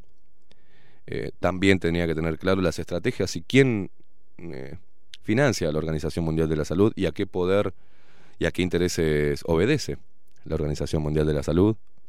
Tendríamos que ya a esta altura darnos cuenta a qué poder obedece nuestro sistema político, todos los partidos políticos. Eh, tendríamos que darnos cuenta de y empezar a estudiar sobre la biología, sobre nuestra, nuestro propio cuerpo, ahora avalado por la ciencia, que no hace más que reafirmar la campaña que hicimos de test serológicos, de decirle a la gente que vaya y se haga un test serológico. Tengo una amiga que por no hacerme caso ahora, no me hizo caso, lo veía como el test serológico como un gasto y no una inversión. Hoy está resfriada simplemente. Y del trabajo la presionaron para que se hiciera un test. Le salió positivo. Y no tiene absolutamente nada. Pero ahora se va a comer 14 días en cuarentena, en buen estado de salud, por no darme bola. Y así como no nos dieron bola, muchos hoy podrían estar peleando con un test, con el resultado de un análisis de sangre, para pararse firme ante los embates de tu empleador que te presiona para que te vacunes, siendo que no es- una vacuna no obligatoria, teóricamente. Pero es un medio por el cual te extorsionan ¿ah? y te presionan. No solamente el Estado, no solamente el lugar donde trabajes, sino que también tus propios familiares, que están totalmente tomados y que te ven como un fucking loco de mierda, asesino potencial por no vacunarte. Una cosa de locos, ¿no? Solo pasó en dictadura nomás, que la gente señalaba a todo aquel que pareciera subversivo y hacía mierda a los pendejos, los militares, mientras que los líderes de la revolución tomaban whisky con ellos ¿ah? y salieron ilesos. Y terminaron siendo presidentes y ministros de, de defensa y ocuparon cargos de poder. Mientras que los que murieron eran la segunda, la segunda línea. Y algunos que no murieron desaparecieron y están en otros países, pero tampoco se puede hablar de eso. Y siguen lucrando hasta el día de hoy con los desaparecidos. Que es lo único que le queda. Porque ya la gente se dio cuenta que les mintieron en la cara. La cantidad de frente amplistas enojados con su propia fuerza política que escuchan bajo la lupa es impresionante. La cantidad de luperos de izquierda que tenemos es impresionante. La cantidad de luperos nacionalistas que se nos fueron porque le estamos criticando a su presi también es impresionante. Pero ¿saben qué? Vuelven. Todos vuelven, de alguna forma. Así que les agradezco. La crítica, el enojo y también el pedido de disculpas de muchos que nos han pedido, han tenido la humildad de decirnos, loco, muchachos, perdón, me fui al carajo. Les decía hasta la muerte, pero tienen razón. Toda esta pandemia me hizo dar cuenta en qué posición estaba, qué posición tomó mi fuerza política. Y así todos, ¿no? Hasta los propios cabildantes que votaron y ven a un Guido Manini Ríos callado. Y un cabildo abierto callado. Es más, el representante cabildo abierto es nada más y nada menos que el ministro de Salud, Salinas, que le miente a la gente y hace una campaña diciendo que estaba que hay que tener cuidado en vacunar si ya tiene anticuerpos, pues que bla bla bla bla bla bla bla. Y hoy está callado. Y todo eso la gente lo va viendo, no hace falta que lo digamos nosotros, la gente se va desencantando sola. Y va haciendo de alguna forma resistencia.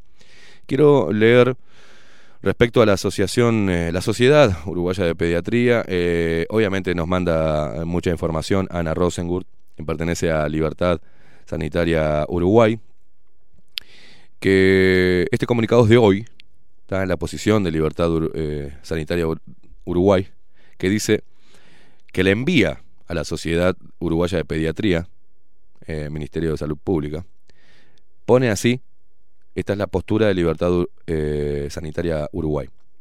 Repito, comunicado de hoy, enviado a la Sociedad Uruguaya de Pediatría, quien está recomendando vacunar a los niños con, una, con un líquido experimental, pues ya no es vacuna, sino que es un experimento génico. Libertad Sanitaria Uruguay es una iniciativa ciudadana en acción desde el 2016 por el respeto y la difusión de los derechos individuales en temas de salud al amparo de la normativa vigente en nuestro país. Es impulsada por más de 15.000 adherentes, comunidad que crece día a día y obviamente más en este contexto. ¿eh? Habiendo tomado conocimiento del comunicado emitido por la Sociedad Uruguaya de Pediatría el pasado 4 de junio para recomendar la vacunación contra el SARS-CoV-2 a los menores a partir de 12 años con la vacuna BNT 162B2 del laboratorio Pfizer BioNTech, realizamos las siguientes puntualizaciones. 1. La vacuna recomendada por la Sociedad Uruguaya de Pediatría no fue aprobada por la FDA y tampoco por la EMA. A la fecha, la vacuna solo tiene autorización para uso de emergencia. El reciente informe, resultados preliminares, estudio de efectividad de vacunación anti-SARS-CoV-2 en Uruguay, de fecha 25 de mayo del 2021, da cuenta que para la Coronavac se registraron seis muertes en 712.716 personas con más de 14 días desde la aplicación de la última dosis, mientras que para la de Pfizer se registraron 8 muertes en 149.329 personas, con más de 14 días desde la aplicación de la última dosis. Esto es 6.4 veces más fuertes por Pfizer que por coronavirus. Coronavac, perdón. Se promueve esta vacunación para la protección individual, pero además para la protección colectiva y alcanzar más rápido la inmunidad rebaño. Queremos advertir que los fabricantes mismos de las vacunas no proveen información sobre la supuesta inmunidad de rebaño en prospectos. Consideramos que constituye falta ética el uso de publicidad engañosa para inducir a vacunar, de acuerdo al artículo 18 de la ley 19.286 del Código de Ética Médica vigente en Uruguay. Por todo lo expuesto, solicitamos se informe a la población en términos de riesgo absoluto sobre los efectos conocidos de las vacunas recomendadas a los menores, así como todo lo que se ignore sobre ella.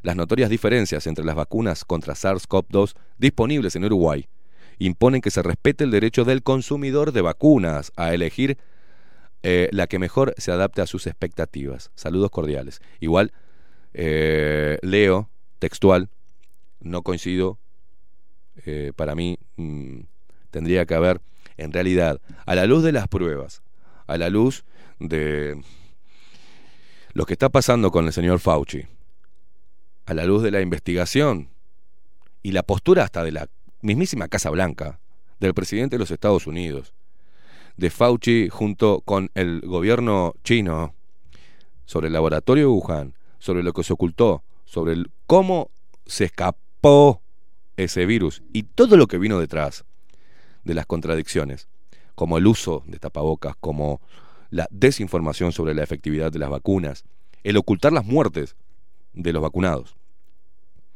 Porque como no está en la historia clínica, el certificado de función puede ser por otra cosa. No va a salir que estaba vacunado. Solo los familiares que están callados los compran o son pelotudos, no reclaman por los índices y por el trato y por la omisión de asistencia o por tan solo por la duda de un familiar que estaba bien se vacunó y terminó pelándose de un ataque al corazón o de lo que sea. Es momento de que la gente, y acá no me voy a poner en ninguna vereda ni, les voy a hablar de lo que contiene la vacuna, ni voy a hablar de la nanotecnología, ni lo que puede significar la activación de las antenas 5G en relación a, lo que con lo cual lo inocularon, señor, señora. No voy a hablar de nada de eso, voy a hablar de sentido común. ¿No? ¿Por qué no frenar la vacunación hasta que las vacunas pasen el debido proceso? ¿Por qué no frenar la vacunación hasta no hacer un estudio de cero prevalencia en el país? hasta saber qué personas inmunodeprimidas que no han podido generar anticuerpos naturales necesitan una vacuna aprobada con todas las fases, como todas las otras vacunas que nos dieron a lo largo de nuestro crecimiento. ¿Eso me hace ser un asesino? ¿Un conspiranoico? ¿Un antivacunas? ¿Un ultraderechista negacionista? No, señor, señora, es lo que es sentido común nuestras autoridades sanitarias no saben y se han manifestado, no saben, no tienen conocimiento de los efectos adversos de la vacuna. Los laboratorios nos hicieron comprar a este gobierno las vacunas con un consentimiento si la gente firmaba haciéndose responsable de los efectos adversos porque era una vacuna que te lo dice, los mismos laboratorios experimental.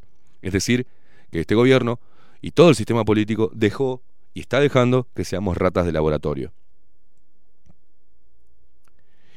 No se analizaron las vacunas provenientes en esos hermosos viajes en avión. No hay un análisis de qué contiene la vacuna. El ministro de Salud cambió totalmente su postura respecto a los anticuerpos y ahora están vacunando sin agenda. Parten ómnibus de buquebús, gracias al señor López Mena y también su filantropía, por el interior. López Mena, filántropo ahora. Por el interior, vacunando gente del interior sin agenda. O sea, venga y ponga el brazo, señora. La vacuna, la vacuna, gritan. Y ahí va la gente con miedo a vacunarse, sin tener la más puta idea de qué contiene la vacuna. Son faltas graves a la ética médica. Son faltas, creo, son crímenes de lesa humanidad. Y más cuando te presionan te dicen que no es obligatoria, pero te presionan y generan campaña para todos aquellos que no nos vacunemos, los demás nos vean como unos malditos hijos de puta. Entonces, acá cuando dicen, bueno, está, pero de 712.716 personas vacunadas con coronavirus, murieron 6 nada más. Dale, gira la ruleta a ver si no es tu hijo. Gira la ruleta, que es una ruleta rusa.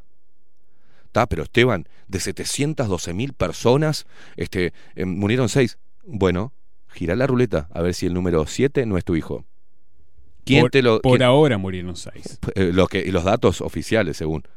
Gira la ruleta, papo. Lleva a tu hijo a vacunar. Y automáticamente gira la ruleta. Persignate, pedile a Alá, a Yalá, a Dios, a Jehová, pedile, a- pedile a los santos, pedile a quien, eh, a los espíritus umbandistas que te, de- que te salven al pibe. ¿eh? Porque es una ruleta rusa. Porque como no le van a hacer un estudio clínico a tu hijo, no le van a hacer un testeo serológico para ver si ya tiene anticuerpos, y lo van a vacunar con una vacuna experimental que las mismas autoridades no conocen su contenido, no saben lo que tiene y no se hacen cargo, y las autoridades y los grupos técnicos del Ministerio de Salud Pública te dijeron en un documento todas las cosas que no saben de la vacuna. Por algo te hacen firmar a vos, padre, madre, para que vacunes a la pequeña rata joven del laboratorio que es tu hijo, sin saber si eso le puede traer complicaciones a corto, mediano o largo plazo. Claro que vamos a estar en contra de esta vacunación. Y no somos antivacunas, somos anti esta vacuna, que no es una vacuna, es un fucking experimento, te lo dicen los mismos laboratorios. Entonces no voy a estar nunca a favor de la vacuna, jamás, de esta vacuna nunca, y de todo lo que trae detrás, y de toda la mentira y la manipulación con la cual están llevando la gente y la están llevando por un callejón sin salida. No les queda otra, bueno, vacuname, si no pierdo el trabajo, si no me muero, si no mato a mi, a madre, o si no... Es increíble que los uruguayos solo tengamos garra charrúa para el fútbol y hasta por ahí nomás. Pero garra charrúa. ¿Vieron cuando vemos a la selección de Uruguay estar perdiendo 3 a 0 en el minuto 60? Y vemos que le sale toda esa energía y Cavani se tira a los pies y pum, y mete un gol de, diría, ¿cómo es? De, de Rambouillet. Este, y, y se tiran a los pies y, y vemos a nuestros defensores trabar con la cabeza, ¿eh? Como grito, ¡Oh! La garra charrúa. ¿Dónde está esa garra? Somos un país lanar.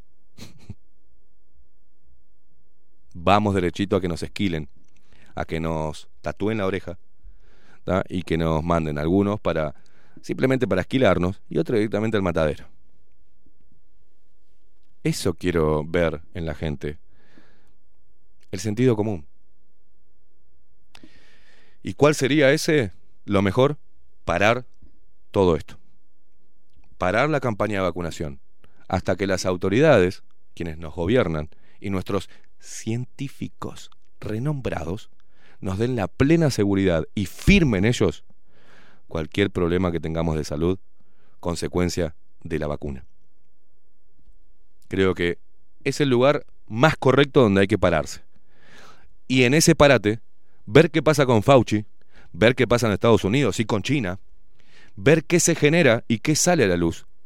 Esperar el segundo juicio de Nuremberg, esperar qué sale de eso, quién va en cana y qué se descubre, porque van a tener todos los medios de comunicación que reportar lo que está sucediendo. Recién ahí, estamos hablando que en julio va a pasar eso, y estamos hablando que en un par de meses también va a ver qué pasa con el tema de Fauci, aunque las pruebas ya están tiradas arriba de la mesa. Vamos a ver qué posición toman los políticos, cómo se dan vuelta de carnero y cómo algunos empiezan a decir, ah, ah, ah, ah, ah, hay que defender al pueblo. Y van a empezar a hacer campaña política haciéndose los defensores del pueblo. Todo eso no importa. El tema es parar la vacunación hasta no tener garantías e información y no tener un sondeo del pueblo respecto a la inmunidad rebaño. Y si todos, después de un año y medio ya casi, no tuvimos contactos con el COVID-19, recuerden que los científicos acaban de publicar que los anticuerpos duran para siempre, porque el cuerpo desarrolla anticuerpos de memoria, células de memoria. Entonces, ojo con ponerse una, en la vereda equivocada, ojo, creo que, y hago un llamado, hago un llamado, más allá de las connotaciones políticas, conspiranoicas, más allá de toda la sobreinformación que hay, más allá del grafeno, del mercurio, de la imantación, eh, el- el- del código que sale en Bluetooth, más de las, muertes propias eh, después de la vacunación, más las personas que enfermaron después de la primera dosis más las personas que murieron después de la segunda dosis. Y tenemos personajes famosos y permítanme desconfiar sobre la muerte del guapo la rañada con el respeto a la familia, que se vacunó y después de la vacunación tuvo un paro. Perdonen, perdónenme que desconfíe, ¿eh? porque ninguno de los periodistas le dio ni siquiera empacho decir que las personas murieron por COVID, personajes famosos que también se fueron. Gente cercana vacunada que está enferma en este momento. Por eso lo digo. Gracias, Maxi. Personas allegadas a Maxi Pérez y a mí, que estaban bien, se vacunaron y hoy están enfermas. Y eso no sale en las noticias. Pienso que eso, ahí nos tenemos que parar, uruguayos. Pienso que ahí tenemos que estar parados en, en, en el medio, en el sentido común. No tenemos info, no tenemos garantías. Y vienen por los niños, cuando todavía no- cuando hay un juicio a nivel internacional con el promotor y el promotor junto con China de, de esparcir este maldito virus. No tenemos información. ¿Cómo vamos a hacer una campaña de vacunación si no tenemos información suficiente? ¿Cómo nos someten a un experimento socioeconómico y sanitario que pone en riesgo la vida de todos nosotros, que puso en riesgo y se llevó a muchos viejos, que tampoco están todos los días en el, informativo, la cantidad de viejos que se murieron después de la vacunación. No sale eso todos los días en, en los informativos. ¿eh? La cantidad de daños a la vista de personas que se vacunaron y están enfermas hoy por hoy tampoco salen en los informativos. Y de lo que puede llegar a pasar a nuestros niños violando todo, el código del niño mismo, tampoco se habla. No hay nadie que salga a defender y los que salen a defender no tienen el peso que saben que tiene el pueblo, unido con todas las banderas. El pueblo tiene el peso de oponerse firmemente a este gran experimento y de reclamar garantías, información, debate científico en televisión y responsables.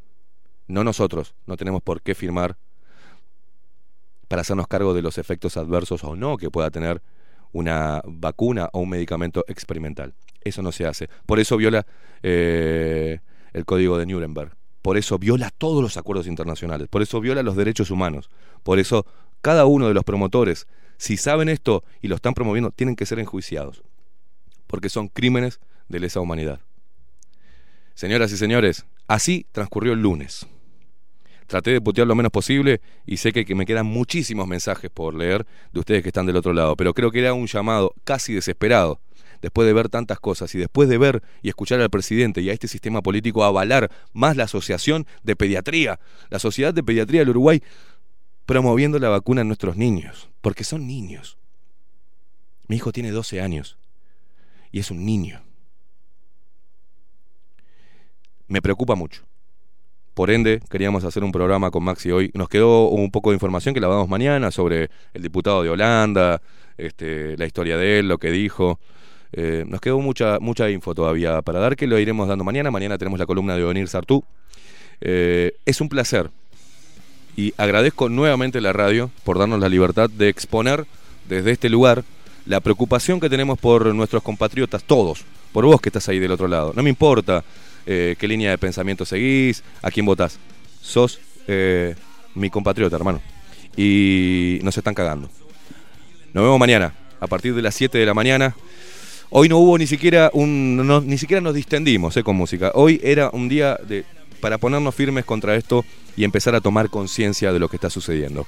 Nos vemos mañana a partir de las 7 de la mañana en la voz comercial Marco Pereira, en la web Miguel Martínez, quien nos pone al aire el señor Maxi Pérez, quien les habla Esteban Queimada de Hacemos Esto, que es Bajo la Lupa. Chau, chau.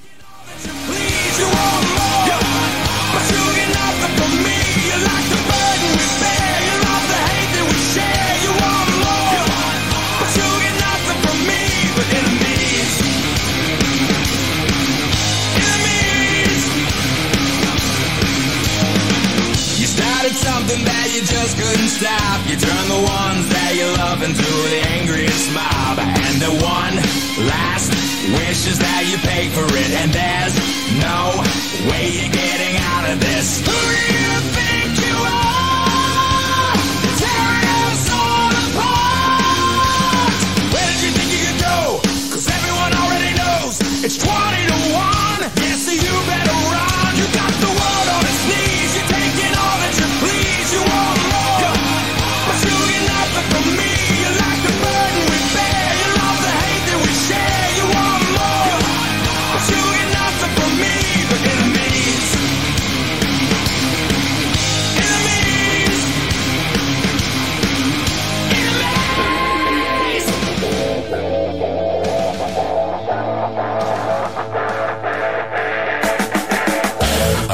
Hasta aquí. Esteban Queimada nos presentó Bajo la Lupa.